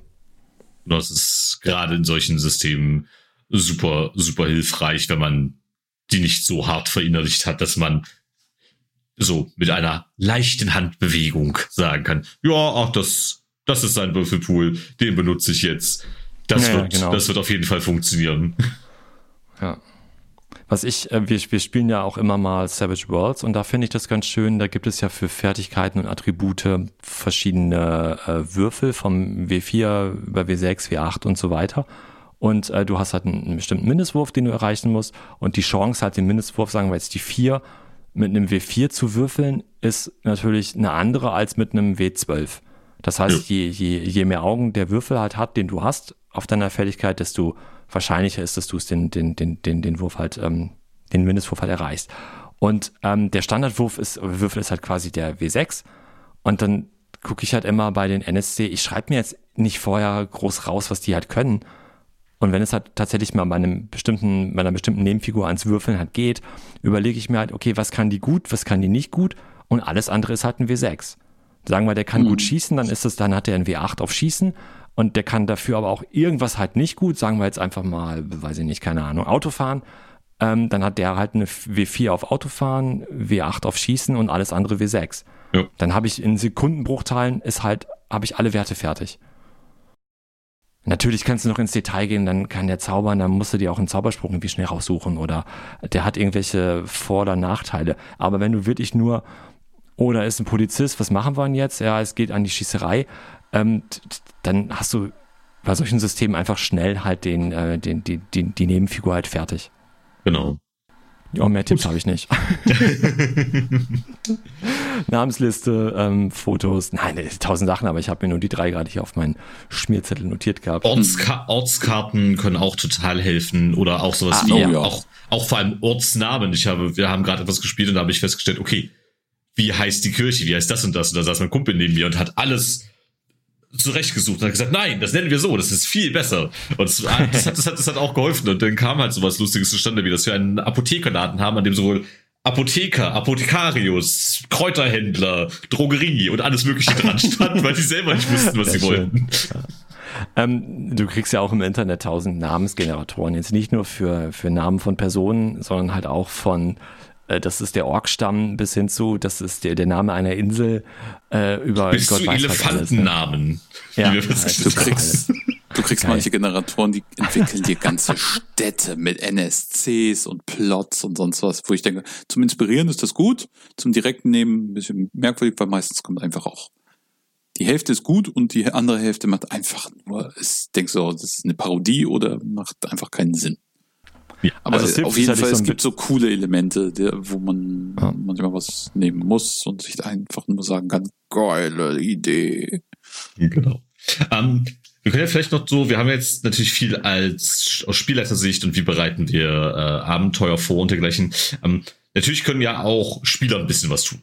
Wir haben ja darüber geredet, sie können mit involviert sein, ihre Charakterstories helfen natürlich total, aber wenn ihr irgendwo mitspielt äh, und mal versucht euch ein bisschen reinzufinden, was, was macht ihr da so? Also mir würde am ehesten einfallen, äh, es gibt ja zwei Elemente. Einmal als Spieler, als die, Moment, na, mehr der Regelaspekt. Also wenn ich einen besonderen Charakter habe, sollte ich meine Regeln, die zu meinem Charakter gehören, auch kennen. Also wenn ich einen Zauberer spiele, sollte ich zumindest einen Grundzug, im Grundzug die Zauberregeln kennen. Und wenn ich äh, einen Charakter gebaut habe, der gerne Ringkampf anwendet und Leute irgendwie zu Boden ringen will, dann sollte ich diese Regeln auch kennen und äh, Zweifelsfall schnell anwenden können.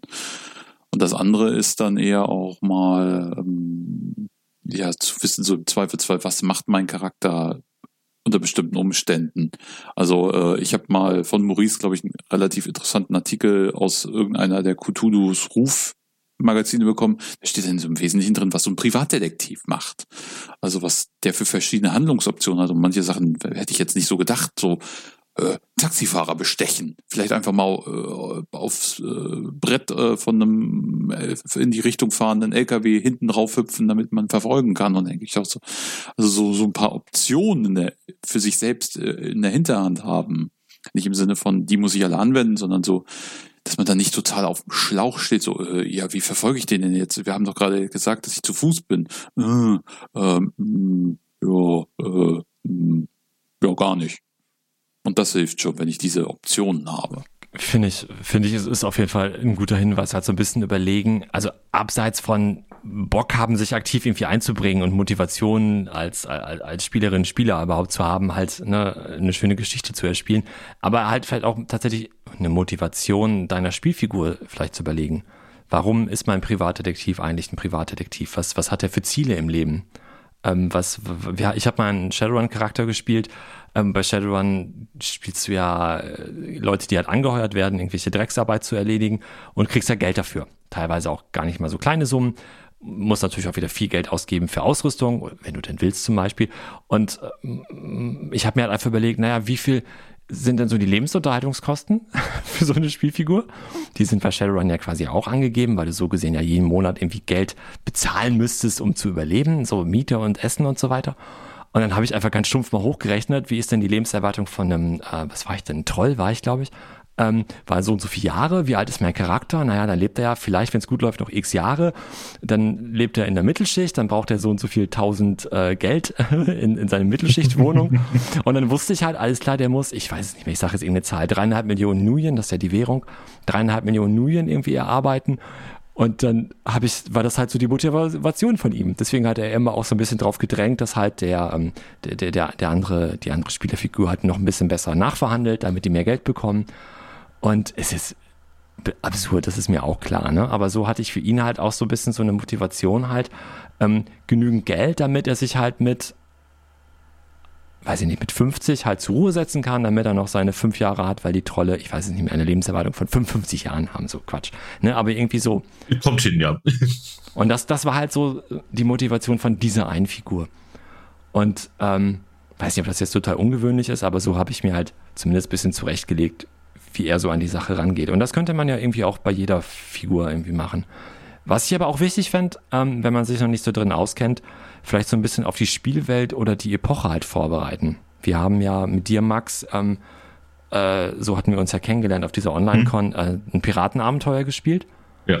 Und ähm, dann habe ich halt einfach gedacht, boah, geil, Piratenfilme, schon ewig nicht mehr geguckt. Ich hatte keine Lust, nochmal Flug der Karibik zu gucken, wobei der erste ja schön ist, danach ist ja ein bisschen bergab geht. Sei es drum, ich kam irgendwie auf die absurde Idee, den Film, ich glaube von 1995 war der Die Piratenbau zu gucken, Mit Gina Davis. weil ich weil ich den von früher eigentlich als gar nicht so schlimm in Erinnerung hatte, um dann festzustellen, dass das ein katastrophal schlecht gealterter Film ist. So. Aber da habe ich halt gedacht, so Samstag irgendwie war das, war das Abenteuer geplant. Und dann habe ich irgendwie Freitagabend zur Einstimmung auch so ein bisschen halt einen Piratenfilm geguckt. Und vielleicht könnte man, wenn man jetzt irgendwie äh, Cthulhu-Abenteuer in den 20ern spielt, da guckst du dir halt vielleicht irgendwie eine Staffel, oder nicht die ganze Staffel, aber ein paar Folgen Peaky Blinders an oder so. Oder Boardwalk Empire.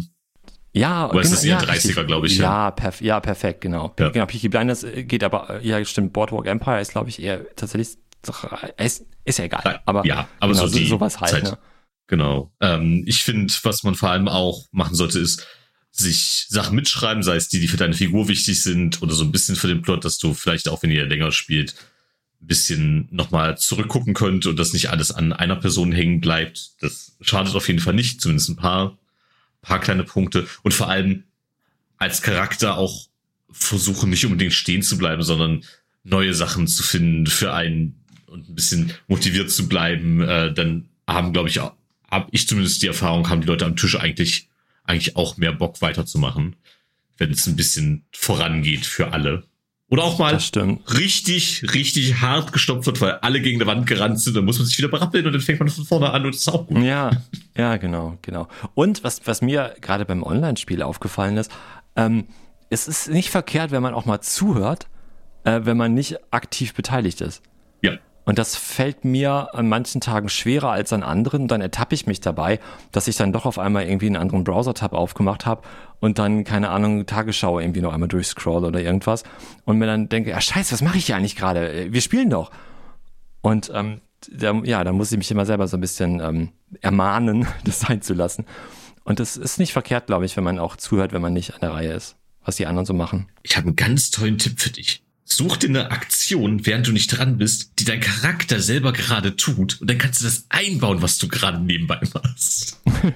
Töpfern, keine Ahnung. Töpfer. Oder, äh, also ich habe tatsächlich mal in einer Runde äh, Tiere im Star Wars-Universum nachgeguckt, weil mein Charakter sich mit der Star Wars-Natur auskannte. Also dachte ich, Ah, sollte ich okay. vielleicht auch was darüber wissen. Und dann habe ich Okay, halt plötzlich ja. random angefangen, über Tiere zu philosophieren. Das war wunderschön. Sehr schön. Ja, Ah, ja gut, auch mit dem eine Töpfern könnte ich dann bei Etsy oder Davanda oder gibt es eigentlich noch keine Ahnung, ähm, halt irgendwelche Sachen verkaufen. genau. Nee, aber das stimmt, das ist natürlich äh, aufs Abenteuer bezogen ist das natürlich auch schöner als ähm, meine, mein Töpfervorschlag. Sehr gut, ja. Ja, ich guck gerade noch, habe ich noch irgendwas hier? K Kampfregeln? Äh, ja, bei manchen Sachen auch so. Den Spielleiter vielleicht nochmal äh, zum Vorbereiten informieren, wenn man irgendwas Bestimmtes machen will.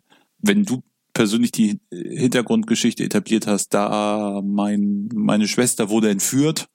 Ich möchte jetzt rausfinden, von wem, dann sollte man vielleicht dem Spielleiter irgendwann auch mal das Signal geben. Ich das ist, ein Plot, den ich wirklich verfolgen möchte, damit er das A irgendwann einbaut oder und nicht irgendwann da sitzt so, ja, oh, der Wahrsager, der alles weiß, das große Orakel, äh, kann alle Fragen beantworten. Gut, wer ist der Mann, der meine Schwester entführt hat? Hm. Welche Schwester?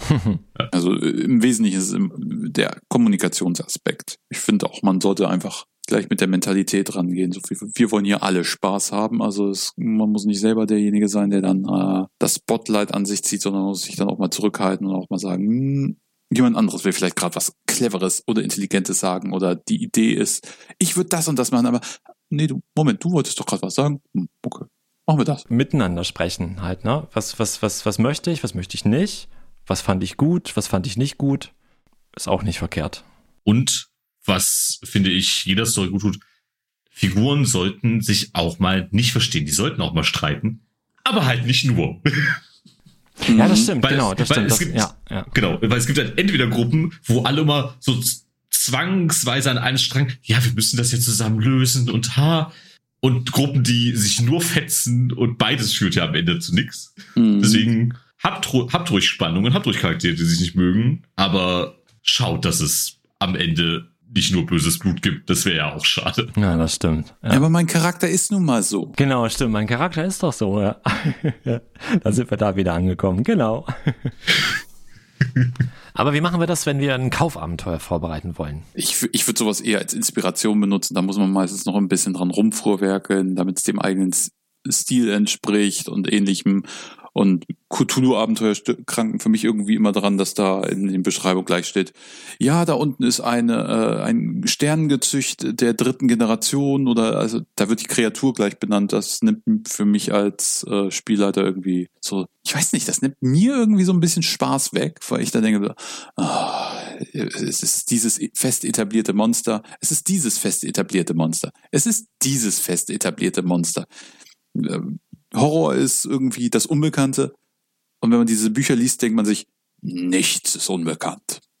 Aber mm, Ja, das ist das, das Cthulhu-Problem ja generell. Ne? Wenn du schon ein paar Jährchen Cthulhu spielst oder ein paar Abenteuer schon gespielt hast, kennst du dich halt ein bisschen im Mythos aus. Die Spielfigur vielleicht nicht, weil du eine neue gespielt hast, aber du, du als Spielerin oder Spieler am Tisch. Und da ist immer so dies, diese Diskrepanz halt einfach zwischen, was, was wissen wir am Tisch und was wissen unsere Figuren. Und da muss man natürlich auch immer ein bisschen aufpassen. Und das Mhm. ödet, glaube ich, auch als Spielleitung an, so wie du halt sagst, wenn du ein Abenteuer aufschlägst und denkst, oh, der Plot hört sich oder der der der der der ähm, der Hook hört sich interessant an und dann blätterst du da durch und merkst, ah, ist schon wieder das und das, ah ja, okay. Aber auch da, ne, wie du sagst, Inspiration und dann musst du halt gucken, kostet wieder Vorbereitungszeit, dann denkst du dir halt da irgendein anderes Mythoswesen aus, was dann da vielleicht so der die große Herausforderung ist. ja, ich, ich fände es manchmal schön, wenn es auch so die Formulierung ist, wir verwenden, äh, da unten ist ein Wesen. Und äh, Ja, dann ja. kann man dahinter in Klammern schreiben, ver, statt, verwende Stats für so und so. Dann ist es nicht gleich per, se, per Definition ein Sternengezücht. Aber das ist Jammern auf hohem Niveau. Ich habe mich halt früher nicht so richtig getraut, irgendwie selber Abenteuer zu schreiben oder mir was zu überlegen, weil ich immer dachte, ah ja, weil ich so abgeschreckt war, ne, von diesen vielen teils sehr ausführlichen Cthulhu-Abenteuern, die es so gibt. Und hatte dann halt eher auch immer Kaufabenteuer im Blick, als, naja, das kaufe ich, das lese ich, das bereite ich vor, das spielen wir jetzt. Äh, Und ich glaube, heute würde ich nie wieder ein Kaufabenteuer vorbereiten, wenn ich nicht muss. Jetzt ein bisschen Blick auf die Masken des Njala Tote Kampagne, die ich dann natürlich vorbereiten müsste. Aber äh, das jetzt mal außen vor. ähm, ich finde aber, bei Kaufabenteuern, die sind auch teilweise echt unterschiedlich gut strukturiert alleine schon. Ne? Manchmal hast du Ja. alles schon, alles passend zur Hand irgendwie direkt. Und manchmal ist alles verstreut und du musst die ganze Zeit blättern. Das kostet wieder Zeit am Spieltisch und da hätte ich schon keinen Bock drauf irgendwie. Genau, mein, mein erstes Abenteuer, was ich geleitet habe, war ein Kaufabenteuer, das offiziell als Einstiegsabenteuer gedacht war. Äh, tödliche Fragmente für Shadowrun 5. Mhm. Das hat die Gruppe überfordert, das hat mich überfordert und ich habe mich nicht getraut, Sachen daran zu ändern, weil die ja alle aufeinander aufbauen, weil das Abenteuer irgendwie 80 Seiten lang war. Ja, ja. Und das hat zwar am Ende trotzdem irgendwie Spaß gemacht, aber ich hatte nicht das Gefühl, dass es wirklich gepasst hat. Und ich habe es ab und an mal versucht, äh, dann was zu machen. Aber tatsächlich schränkt mich halt diese Struktur, weil ich nicht weiß, was zu was führt, auch wenn ich es gelesen habe, unbedingt. Ähm, schränkt mich ein in den Möglichkeiten, die ich den Spielern gebe. Und das ist halt genau entgegen zu dem, wie ich spiele. Aber ich muss sagen, es gibt Sachen, die sind schön aufgebaut, die haben andere Ideen, wie äh, Siebte See oder Mutant, die einfach einem eher kleine Orte und kleine Szenen vorgeben, die man spielt, die man in beliebiger Reihenfolge anordnen kann, die einfach auf einer Reise passieren können, bis man an einem potenziellen Ziel ankommt, wo Dinge auch anders dadurch laufen, dass du ja was anderes erlebt hast. Und das mag ich eigentlich viel eher so ein bisschen sandboxige Abenteuer-Hooks eher als feste Abenteuer. Ja, das geht mir genauso. Ja, aber das muss ich für mich auch erstmal irgendwie merken halt irgendwann. Ne? Früher dachte ich halt, nee, das, der heilige Gral ist einfach so ein Kaufabenteuer Cthulhu halt von A bis Z halt zu spielen. Und dann war ich halt auch ein bisschen irritiert, wenn dann die Spielrunde halt doch was anderes gemacht hat, als in dem sehr ausführlichen Flavortext dann halt irgendwie, den ich hätte vorlesen können, dann irgendwie drin steht. Und dann musste ich mir selber was ausdenken. Oh Gott! Aber so lernt man es halt auch, ne? Ähm, oder, oder so kriegt man Erfahrung im Improvisieren und merkt halt, dass eben die teilweise auch sehr starren Vorgaben in den Kaufabenteuern, äh, wobei ist auch vielleicht zu pauschal gesagt, kommt halt drauf an, was, was für ein Setting, was für ein System, was für ein Abenteuer du halt auch in der Hand hast. Ähm, aber oft ist es ja trotzdem so, mh, dass, dass die halt so ein, zwei, drei Wege irgendwie vorgeben und dann merkst du halt am Tisch, wie wenn du selber was geschrieben hast oder selber was vorbereitet hast, dass die Spielrunde dann doch einfach einen anderen Weg sich überlegt, der teilweise auch viel cooler ist als das, was du dir ausgedacht hast oder was jetzt halt im Kaufabenteuer steht. Ja. Und dafür ist es einfach, finde ich jetzt aus, aus meiner subjektiven Sicht darauf, wäre mir das einfach zu viel Vorbereitungszeit. Du müsstest einmal, wenigstens einmal querlesen, um einen Überblick irgendwie zu kriegen. Auch alle Handouts jetzt bei Cthulhu meistens dann ja viele. Äh, dann nochmal ausführlich lesen, die Notizen machen, irgendwie wichtige Stellen markieren, was weiß ich, die Werte für Nebenfiguren noch rausschreiben, wichtige Regeln oder du improvisierst halt alles. Ähm, keine Ahnung, Zaubersprüche nochmal nachschlagen.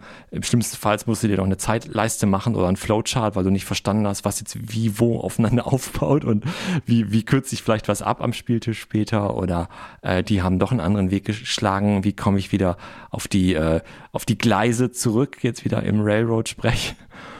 Und ähm, ja, also weiß ich nicht. Na klar, wenn einer Bock drauf hat, auf jeden Fall ist ja auch nichts Falsches. Es gab ein gutes Quellenband, das war, glaube ich, von der vorigen Edition. Äh, und das haben sie jetzt auch neu aufgelegt. Äh, und ich hätte es mir fast nochmal gekauft, weil ich dachte, oh, neues Band. Äh, nee, Moment, das ist ja dasselbe, nur in, mit der neuen Edition. Terra Cutuliana. Und das ist Hm, im hm. Wesentlichen Plätze mit bisschen Mythos-Hintergrund, aber es ist jetzt, und dann gibt es natürlich immer so, ja, Abenteuer, aber da ist die Abenteuerbeschreibung im Wesentlichen wirklich nur so ein, ja, es könnte das passieren, dann könnte man vielleicht da und dann so, also Ja. so lasse ich mir einen Abenteuervorschlag gefallen mit ein paar NSCs, aber mehr so, hier, das gibt's, das kannst du dir angucken, das gibt's in der Welt, der Planet Erde ist verseucht mit Ungeheuern und Ruinen und Schrecken und Katastrophen und ja, coole Inspiration. Ich mag halt von, von Savage Worlds halt diese Kurzabenteuer, die so auf einer, auf einem Blatt halt sind. Eine Vorderseite, Rückseite. Du hast so ein bisschen Info, worum geht's eigentlich. Ähm, du hast ein paar Werte halt von den, von den Nichtspielercharakteren oder, oder dem Monster, was, um was es da vielleicht geht. Du hast halt, ähm, darauf könnte es hinauslaufen, also das ist passiert, darauf könnte es hinauslaufen. Das sind so ein paar Szenen, die sich ereignen könnten, teilweise aber auch sollten, um halt zum Finale zu kommen. Aber es ist kurz und knapp halt und es ist, sind viele Lücken einfach gelassen. Das heißt, du hast so diese Plotpoints, die irgendwie passieren könnten.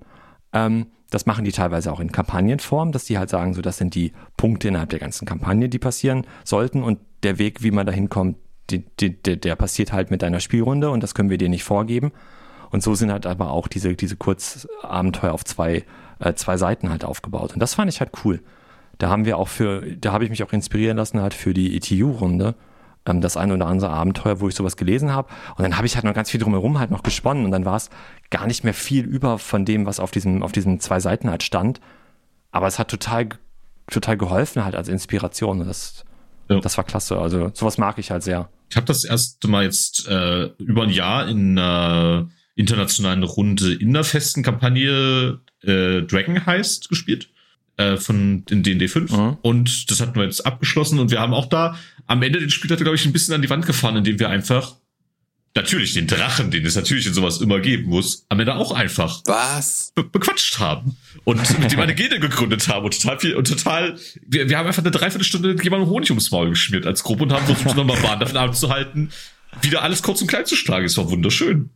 Hm. Und es ist generell alles eskaliert und der hat das gut gemacht, der, der hat genug Freiraum gelassen, der hat ähm, Sachen ein bisschen angepasst, sodass zum Beispiel ein Gegenspieler ein bisschen mehr wie so ein Samstagmorgen-Cartoon-Bösewicht war der und der speziell mich verabscheut hat, weil ich mal seinen Fisch kontrolliert habe. Es sind komische Dinge passiert, es war wunderschön. Und das hat halt da mal gut funktioniert, aber wahrscheinlich auch, weil er es so frei gelassen hat. Ja.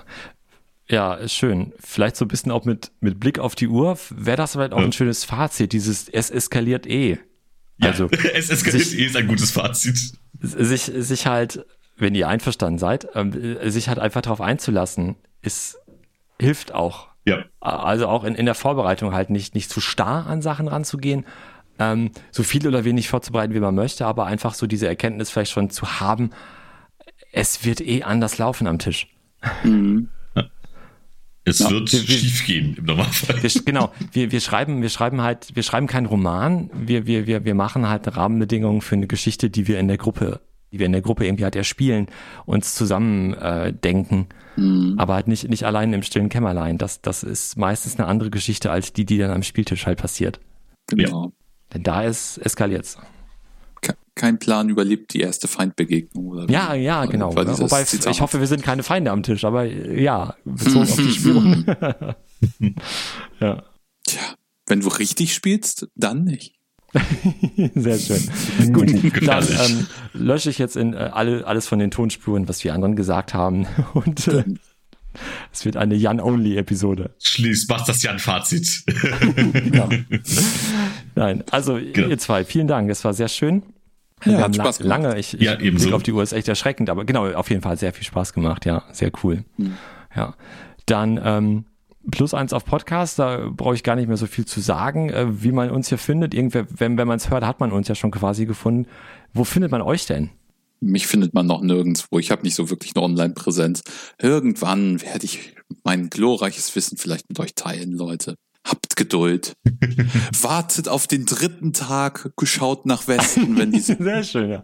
Genau. Ja, okay, wer was von Jan will, ähm, der kann sich an uns wenden und dann äh, drucken wir das aus und schicken das dann per, äh, wir faxen das, genau, wir faxen das. Können wir endlich mal wieder faxen. Hervorragend. Ja, ähm, ich habe ein bisschen mehr Medienpräsenz, aber nie, aber nie sehr bekannt. Äh, ich betreibe eine Website, wo auch mein Podcast drauf läuft, die Rollenspieltaverne, in der jetzt lange nichts passiert ist, aber ich bin gerade im Schneiden von, von einer neuen Runde.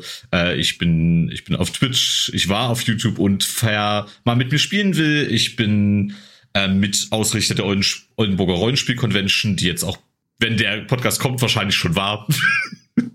äh, die, die nächste, äh, die aber zurzeit regelmäßig online stattfindet aufgrund der Begebenheiten.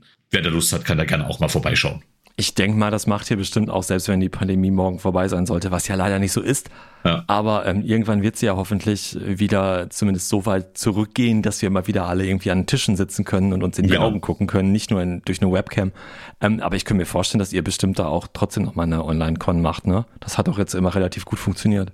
Genau, gehe ich auch von aus, dass das so äh, mit, mit, wenn auf jeden Fall auch, auch Teil von dem Ganzen ist. Genau. Wer noch bei keiner Online-Con mitgemacht hat, das ist eine schöne kleine, ja, wobei, so klein ist die gar nicht, ne? Aber auf jeden Fall, die ist schön, da kann man, da findet man schöne Spielrunden. Packe ich dann auch alles mal in die Show, Show Notes, ja.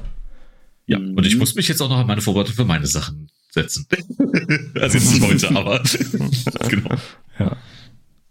Ja, gut, dann, wie gesagt, vielen Dank, dass ihr da wart. Ähm, euch da draußen vielen Dank fürs Zuhören. War wieder eine lange Folge oder wird bestimmt eine lange Folge gewesen sein, wenn ich das hier geschnitten habe. Ähm, aber ich hoffe, da ist wenigstens ein bisschen was dabei. Ähm, wie gesagt, gibt kein richtig und kein falsch. Ähm, jetzt abschließend noch herzliche Grüße an Arne.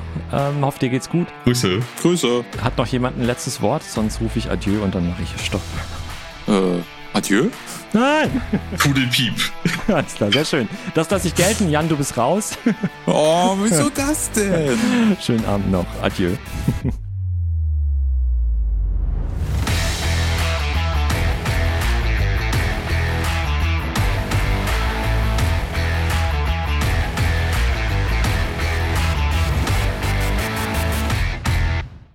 Und dann kommt jetzt Alexander, ab ins Thema. Damn, damn, damn, damn, damn, damn. Ich brauche die Musik nicht. Ich nehme genau das, was du gesagt hast. Fände ich, fänd ich auch gut. Äh, Also doch einfach mal so als, als Alternative hervorragend. Ja, ist gut, ne? Ja, ja. Ja, Ähm, ach, immer wir haben- wir haben-. Genau, ich habe ich hab das Problem, das habe ich, ich weiß nicht, ob ich das im Podcast auch schon mal gesagt habe, ähm, mir die Melodie von Game of Thrones zu merken. Ich glaube, ich kann sie, we- wenn ich will, aber irgendwie doch nicht. Und die Melodie von Jurassic Park. Und ähm, manchmal bringe ich das durcheinander. Und das, da lacht mich Melanie halt immer aus. ähm, wenn wir irgendwie sagen, oh, wollen wir mal wieder Jurassic Park gucken? Und ich sage, oh ja, voll geil. Und dann summe ich halt irgendwie die Game of Thrones Melodie. Und sie guckt mich immer an und sagt, uh -uh. Falsch. Ich, ich habe ich hab das gleiche Problem bloß mit äh, Indiana Jones und Legend of Zelda. ah, okay, ja. Oh, ja. ja, ja. Ich, wenn ich das Legend of Zelda Ding machen will, suche ich immer Indiana Jones und andersrum genauso. Ja, genau, I feel you. Genauso bei mir halt mit, mit Game of Thrones und, äh, und Jurassic Park, ja. Ich erinnere mich, wie wir mal bei irgendeinem Brettspielabend war die Aufgabe, summen die Sendung mit der Maus und ich saß da und guck den an und ja, Ach summen wir auch. Ich hab's nicht hinbekommen. Und wir, wir haben da echt alle dann auch nicht sofort zum Handy gegriffen, sondern erstmal so, okay, jetzt, jetzt denken wir mal scharf nach. Da muss doch einer von uns drauf kommen. Ich habe gerade gedacht, oh, ich habe die Melodie und dann ist es, glaube ich, in meinem Kopf gerade die Melodie von Löwenzahn. Das ist auch Genau, das gleiche ist mir auch passiert. stimmt, stimmt. Wobei ich kann es nicht mal summen, also das ist egal. Löwenzahn. Und als Peter Lust die Stimme in meinem Kopf halt war mit Löwenzahn, wusste ich, nee, warte mal, das ist die Sendung mit der Maus.